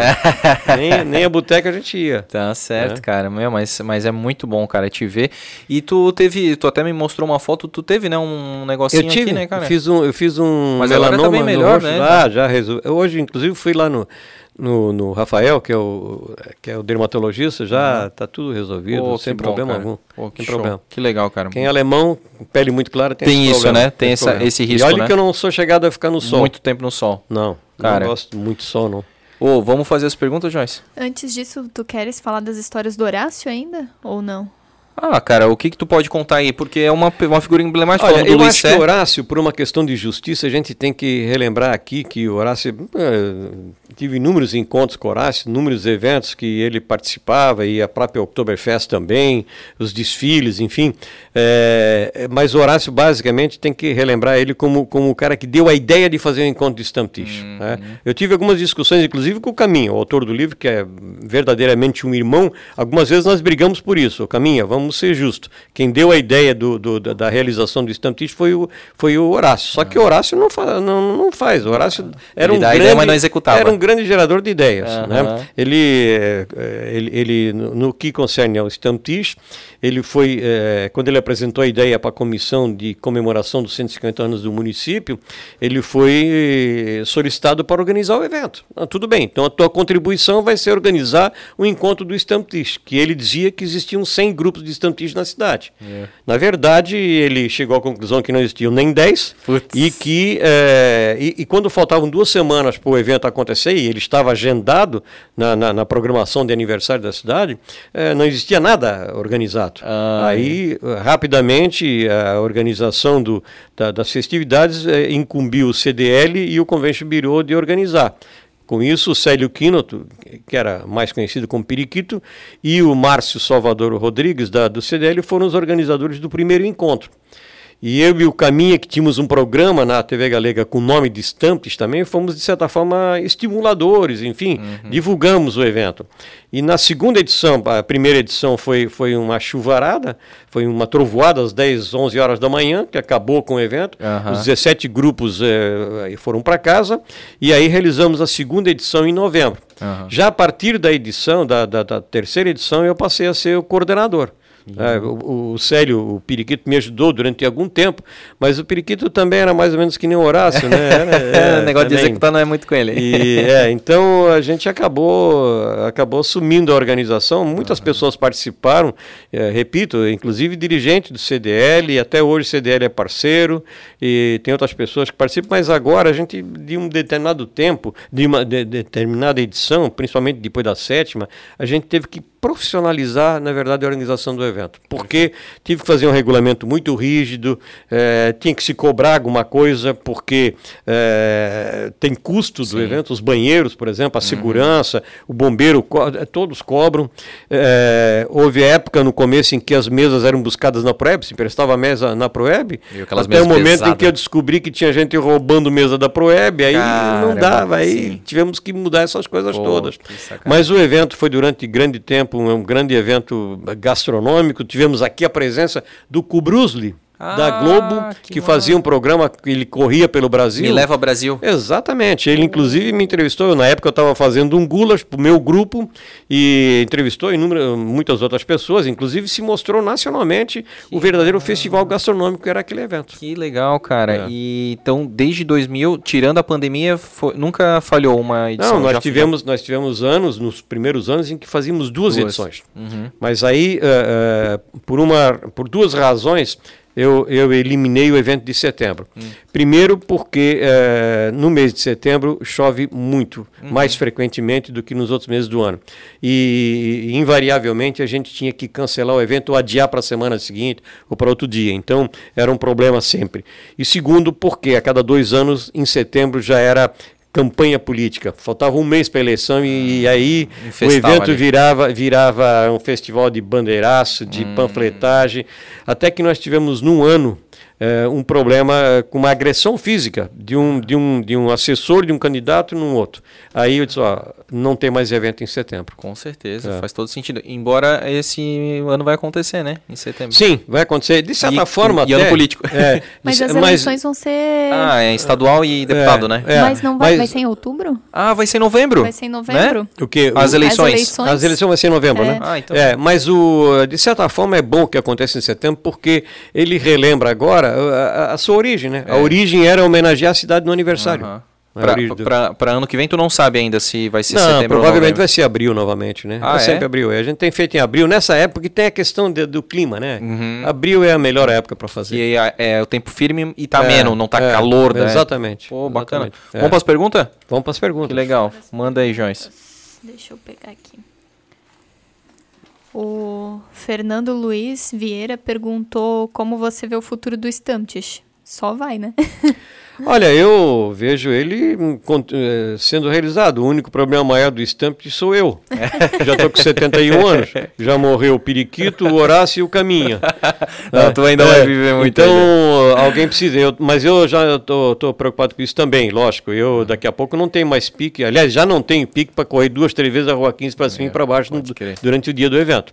Então, é, eu já tenho uma equipe hoje montada com algumas pessoas que já estão trabalhando no evento há algum tempo e que estão. Ah, não vejo, não vejo realmente problema de continuidade, não. Vai, vai continuar acontecendo. Amém. É. Amém. Que legal, cara. O Eduardo Henrique Manque colocou apenas agradecimento por ter salvo e resgatado o Oktoberfest. É, essa, essa, essa argumentação eu ouvi algumas vezes, é, eu, eu, eu, não, eu, não, eu não me considero um, um, alguém que tenha resgatado a festa. Nós fizemos correções que tinham que ser feitas. A questão da música era, era, uma, era uma, uma gritaria geral. Não, dá para. E, novamente aquilo que eu já falei: a festa é uma festa típica alemã. Uma festa da cerveja é fácil fazer, mas a festa da cerveja típica alemã tem que ser com características alemãs. Eu me indignava porque às vezes as lojinhas da Vila Germânica tocavam música sertaneja. Meu Deus, nós estamos num lugar chamado Vila Germânica e vocês estão tocando música sertaneja, que é isso? Uhum. Sabe? Então, eu acho que, o que quando se fala em resgatar, é, é essa preocupação. Agora, eu acho que principalmente são é, as inovações que nós fizemos. A, a criação do Beer Garden, Aquelas casinhas, quando eu cheguei em, 2000, em 2005, aquelas casinhas todas, aquelas lojas lá eram todas pintadas de branco. Aliás, já era a vida toda pintada de branco. Uhum. Então, só, só lavar o telhado e pintar cada uma com uma cor diferente já criou outro visual. É, a introdução das artesanais foi um negócio extraordinário. Né? Eu, hoje, eu hoje, inclusive, já disse isso para Marcelo Groy, eu colocaria mais cervejarias artesanais no evento. Embora as grandes ofereçam dinheiro, uhum. e dinheiro é, é preciso ter uhum. dinheiro, mas se a gente puder pudesse ter é, na Oktoberfest uma espécie de festival da cerveja artesanais, seria uma maravilha, né? Verdade, cara, verdade. Mas isso também já. A gente até falou pouco, assim, a gente praticamente só citou, mas o Festival da Cerveja é um, é um espetáculo, né? E é muito para é, isso também, é, né? o Festival da Cerveja foi engraçado porque quando, é, é, é, quando eu cheguei em 2005, eu tinha uma das preocupações era com a quantidade de eventos acontecendo na Vila Germânica. Eram poucos os eventos, tinha pouco. E, e, a gente tinha que buscar captar novos eventos. E aí me ocorreu, bom, vamos fazer um outro evento de cerveja, né? E, e corri ao Juliano Mendes, que era dono da Eisenbahn, um dos donos, né? Uhum. E perguntei para o Juliano, Juliano, eu preciso fazer um evento voltado para cerveja para ter mais uma ação. Ele falou, pá, legal, cara. Eu conheço dois, um no Canadá e outro na França, são a Festival da Cerveja. Então é isso aí, vamos fazer. E aí o, o, o, Juliano passou a ser meu guru, eu digo sempre que quem criou o festival fomos eu e ele, ele passou a ser meu guru e ele trouxe outros gurus, trouxe, é, o, é, como é, o baterista do Nenhum de Nós, o, é, sempre esqueço do nome dele, caramba. Não, vou lembrar. Vem, é, vieram pessoas de Curitiba, de, de, de, Belo Horizonte, de São Paulo, pessoas ligadas ao, ao ramo cervejeiro e me ajudaram muito a gente. E 2005, e aí nós tínhamos um problema, a prefeitura não podia fazer, a Vila Germânica não podia fazer, porque tinha que fazer licitação. Ah. Como é que eu ia convidar 100 cervejarias e depois dizer, ó, vocês topam vir? Topam, agora vocês têm que participar de uma licitação. Quer dizer, era, uhum. era não, não, cabia, não era possível fazer isso. Então, é, eu, eu, eu, chamei uma empresa privada, que era a Praxis na época, e falei para o Ney Azambuja, isso 2005, Ney, o evento é teu. A ideia nós demos e nós vamos te ajudar em tudo que for possível. Vamos te dar opinião, vamos discutir, vamos apoiar e inclusive vou buscar apoio da prefeitura para que tu possas usar os pavilhões.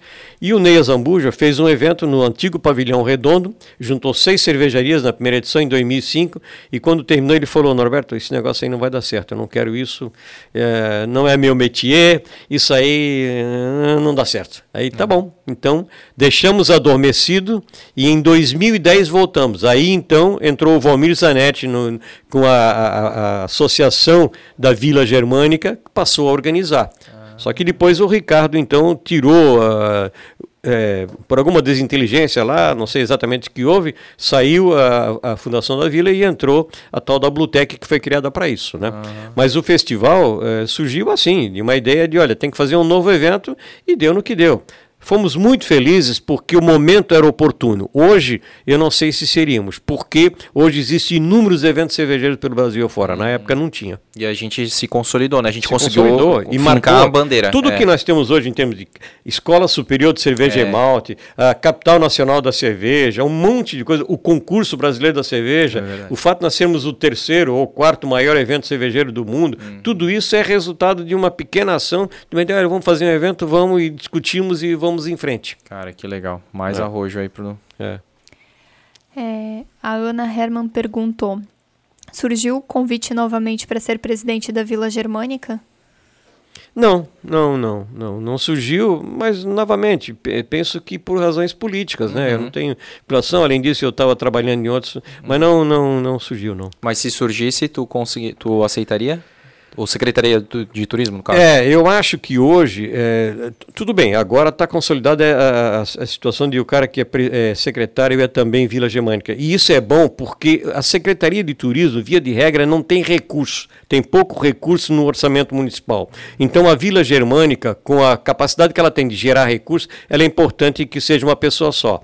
Mas eu acho que hoje o trabalho que precisa ser feito, a Oktoberfest está mais do que consolidada, lógico que sempre precisa ter, eh, precisa ser aprimorada e sempre pode se fazer melhorias, mas é fundamental um trabalho grande de planejamento turístico para a cidade. Eu acho que eh, a gente precisa pensar o turismo de Blumenau, porque daqui a pouco a gente pode estar sendo só caminho de passagem em direção a Pomerode. É, isso é verdade, bem preocupante. E a, e a gente menosprezava, né? A gente pensava assim, ah, isso aí não é nada, isso aí não é nada. É, na verdade a gente considerava Pomerode um produto de Blumenau, um atrativo de Blumenau. né? É. E hoje as pessoas vêm, eu encontrei já inúmeras pessoas dizendo isso. Ah, eu tô, ah, o que, que a gente tem? Aliás, a minha filha trabalha num hotel aqui da cidade como eh, comercial e ela diz isso. As pessoas dizem, pô, além de Pomerode, o que mais tem para ver aqui? Pô, aí Sabe? é É. sacanagem. É, o Teacher Rod botou aqui o que ele acha das atuais PPPs e por que não foram feitas em outras gestões. Olha, eu acho que a questão da, da PPP não é uma ques- não, não é uma ideia tão antiga. É, foi feito agora porque são coisas recentes criadas, parcerias público-privada, e eu acho muito boa. Eu, eu, inclusive, conversei com o Marcelo sobre, sobre isso. Eu cheguei a dizer, o, pro- o Marcelo, assim que o Marcelo Groyle assumiu, ele, eu, eu fui lá conversar com ele. que legal.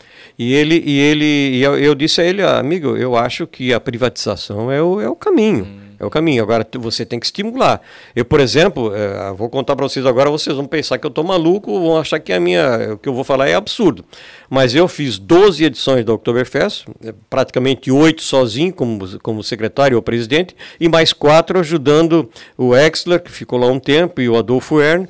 Agora, eu sou contra a prefeitura fazer uma Oktoberfest. Sim. Eu acho um absurdo o poder público ter que fazer um evento como esse. Esse é um negócio típico da iniciativa privada. Assim como o turismo é uma atividade típica da iniciativa privada, porque é uma atividade econômica para gerar dinheiro, para gerar emprego, para gerar renda. né? Então, eu acho que a iniciativa privada deve ser instada a fazer. E quando eu falo que a prefeitura precisa fazer mais ações, é precisa buscar estimular a iniciativa privada a fazer isso. Agora, a Oktoberfest, se não houvesse, se não, aliás, nós contamos aqui a história do começo da festa. Faltou, eh, ela, ela foi pensada desde 71 até 84. Quem fez? O poder público.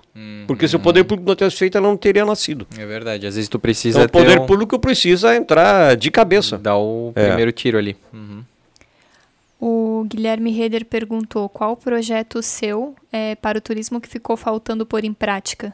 Teve alguma ideia que tu pensou, puta, isso É, eu queria ter feito? É, o que eu, o que eu tinha, o que eu tinha, nós tínhamos pensado, o João Paulo inclusive, o Valfredo Baristieri, era criar, da- desde os supermercados ali do começo da, da Alberti Campos até a casa da Vera Fischer, o distrito turístico. A gente tinha falado sobre isso, nós íamos transformar aquilo numa região turística e, de certa forma, estimular o surgimento de, um grande, de uma grande atividade gastronômica. A Mariana Brunman, por exemplo, era o objetivo era transformar a Mariana Brunman num- numa área gastronômica. Tinha o projeto do mercado e ali tem alguns atrativos. Eh, eu vou relembrar que falei a- a- anteriormente que eu fui guia de turismo quando criança, ou quando adolescente. A casa da Vera Fischer não tinha como não incluir no roteiro. Porque as pessoas paravam e queriam fotografar a casa onde nasceu a Vera Fischer. Que legal, né? E você tem a igreja luterana ali, enfim, tem atrativos. Mas aí essa discussão, depois que nós saímos, eh, desandou. desandou. Houve uma discussão envolvendo o pessoal da FURB, mas parece que acabou não dando em nada. Então, agora, o outro grande projeto que eu colocaria em prática hoje é, é realmente com relação à Rua 15. Eu acho que a Rua 15 está merecendo novamente um outro trabalho de estímulo, de é, florir a Rua 15, transformar ela na rua mais bonita do Brasil. Não é difícil. Conversei uhum. com o Emílio Schramm sobre isso naquele projeto do Cindy Lojas e eu acho que a gente pode fazer um trabalho forte de embelezamento da Rua 15. Ela uhum. pode ser a nossa segunda Vila Germânica. Ah, cara, que legal. E uma, uma Vila Germânica céu aberto, né? É, agora precisa ter parceria da, com os donos. Do, eh, parece que a Rua 15, eh, os proprietários dos, do, dos, da, das casas são seis ou sete empresários que detêm toda praticamente os imóveis ah, da 15 é? aí. Putz. Então precisa ter um trabalho com esse pessoal. É porque até naquela época que tu falou ali, ano 2000, né, que foi os, o comemorado Sesc Centenário da cidade, ali também houve aquela revitalização. A gente recebeu Sim. semana passada Sim. o retrasado Arninho Birger aqui, né? Pô, ele encabeçou isso, né? Sim. Foi conversando de um a um ali praticamente. E pô, como era bonito aquela rua 15, né? Bem tipo, vermelha, assim, né? É, Com é. aqueles pavers, aqueles rebatimentos da, da fachada, né? De alguns prédios é. históricos. Agora, infelizmente, se depender só da iniciativa privada, é, é difícil, porque, olha, eu quero, eu quero aqui preciso relembrar o momento em que nós pensamos a nova Vila Germânica. A, a briga que eu tive com os, com os lojistas antigos ali foi enorme. Eles eram contra. Uhum. Os lojistas eram contra pensando que com isso eles iam outros iam entrar outros comerciantes, enfim, que eles iam perder tudo. Hoje devem estar todos sorrindo, uhum. mas as brigas foram grandes, né? E a Kurt Ehring aqui, a Kurt Ehring eh, aconteceu em função de dinheiro público, né? Uhum. Foi. É. E cara, ficou bonita, né? Ficou bonita. Sensacional. E o Rodrigo Ramos mandou grande Norberto, contribuição significativa para a história da nossa cidade. O Rodrigo Ramos, eu quero, preciso ter uma conversa com ele, porque nós somos colegas de trabalho na TV Galega, ah. embora eu não fosse empregado. Ah. Mas o Rodrigo, a gente precisa trabalhar melhor, eu, trabalhar mais, eu diria, a questão do, do festival. É, eu faria hoje do festival de dança nosso, festival de dança de dança de, de danças típicas, né, danças ah, Folclórica. folclóricas, né? Eu acho que a gente pode criar um grande evento brasileiro. Aliás, eu tenho dito isso muito para as pessoas. Digo, escuta, se a gente tem no mês de março um festival brasileiro da cerveja em que todos os cervejeiros do Brasil Bem pensam Blumenau, tá? Por que, que nós não podemos ter no outro mês do ano todos os chefes de cozinha do Brasil pensando num evento gastronômico? Por que, que nós não podemos ter no mês todos os grupos folclóricos do Brasil, desde os, os caras que estivessem de, de, de cangaceiro até o pessoal do Rio Grande do Sul, pensando Blumenau e fazendo um grande evento? Eu acho, com todo respeito ao pessoal de Joinville, ao grande festival de dança que tem lá, mas eu sinceramente acho que um festival de danças folclóricas, com todos os seus coloridos, com todos os seus trajes, é mais bonito do que a dança clássica. Uhum. Né? É. Então, tem muita coisa que se pode fazer. E, e cara, hoje a gente vê, tá percebendo que todos, uh, todos os segmentos eles estão cada vez mais nichados. E tu fala isso porque não é um festival de dança gene generalizado, não, é, é folclórico. Então folclórico. tu já reduz isso. Lá é. o Joinville já é uma outra proposta. É, e assim com tudo, cara. Então, quanto mais nichado for, por exemplo, a própria questão da cerveja, pô, é, é ramo cervejeiro, sim, sabe? Sim. Não tá colocando uísque, cachaça, sim, outras bebidas. então, quanto mais específico for a proposta, mais, a, mais tração tem. Ah. Então faz muito sentido. E a, a questão da Oktoberfest, é, tem uma outra questão que nós que, eu, que a, a, acabou passando, não ah. falei, que é a seguinte, a, a Oktoberfest da Alemanha, eu já fui lá algumas vezes, e a Oktoberfest da Alemanha é, na verdade, uma festa para vender cerveja. Tem lá vários pavilhões, cada um de uma cervejaria, e dá-lhe cerveja. Ah. O cara bebe até cair, deita. Aqueles copão, é, né? é. Agora, a nossa não. A nossa Oktoberfest também foi para vender cerveja? Sim, claro que foi. Uhum. Mas o objetivo dela é divulgar a questão cultural. Uhum. Tá? Então, por isso que eu digo que ela foi enriquecedora da, da, da preservação cultural. Tá? Da questão da, da dança, da música, da gastronomia, do jeito de falar, enfim, de, de se vestir, tudo isso. É um festival, é uma festa cultural. É verdade, cara. Concordo plenamente. São é isso? Uhum. Norberto, cara, que fantástico papo aqui. Eu acho que vale daqui um tempinho tu voltar pra gente conversar mais um pouquinho, porque tu tem muita história, cara. Tu tem muita uhum. coisa, assim. Eu gostei muito que tu foi um cara muito franco, muito papo aberto, sem papas na língua. Achei fantástico esse nosso papo. E, cara, quero te presentear aqui, né, com a nossa caneca Opa, aqui do, do Blumencast, aqui é o podcast de Blumenau. E aqui a gente colocou, eu faço parte da história de Blumenau, cara. Tu mais Legal. do que ninguém faz Legal, parte legal, aqui. E, né, cara, de, com muito carinho aí pra te lembrar desse nosso Valeu. papo, cara. Muito obrigado também pela oportunidade de conversar com vocês e pela oportunidade de nós discutirmos ideias. É pena que a gente não pudesse fazer um programa desse, um, um grupo desse com 20 pessoas discutindo, É. discutindo turismo, discutindo eventos, discutindo, enfim, ideias para a cidade. Com Antigamente existia isso. O Dr. Blumenau tinha o conselho, né? É, né? O conselho da cidade, o conselho dos, dos anciãos, né? Sim. Aliás, até os índios americanos tinham o conselho Sim, é dos- verdade. é. para discutir ideias. É. Aqui, assim, como a gente sabe que Blumenau sempre dá aquelas, aquelas, aquelas, aqueles atritos, né? Porque se tu bota um terceiro aqui, ele já. Não, mas não concordo, né? Aquele negócio da, da, da crítica, né? Mas a crítica é importante por um é lado, né? importante, É Claro. importante, É questão Pra te não sair é- fazendo é de argumentar. qualquer jeito, Cada né, um então. tem o seu argumento. Eu, Claro. algumas vezes disse pro Walter Ossman, pô, Walter, o Walter dizia que nós não tínhamos pedigree turístico. Ele dizia, não, não tem perfil. Eu digo, Walter, pelo amor de Deus. Que massa, cara. Então estamos aí, cara, com o Norberto Valeu. Metti. Obrigado mais uma vez, tá? Obrigado a vocês também. Tamo junto e, cara, compartilha esse episódio, curte, comenta aí qual, quais são as tuas histórias da Zomerfest. Conta aqui nos comentários, da Oktober, quais são as histórias aí com o Festival da Cerveja, tudo, todos esses eventos aqui que a gente comentou, que a gente citou, que são hoje consolidados aqui na cidade. É, que lembranças de repente tu tem aqui do Norberto Metti também? é legal pra gente poder aí, é, é, olhando, lendo aí, a gente responde todos os comentários lá no YouTube. E compartilhe, compartilhe esse episódio aí para que mais pessoas é, encontrem as histórias das pessoas que fazem Blumenau, é, para que a gente possa aí divulgar ainda mais a nossa história, a nossa cultura, o nosso turismo da cidade para também quem é blumenauense e para quem não é. Certo, Joyce? É isso aí. Grande abraço a todos e tchau!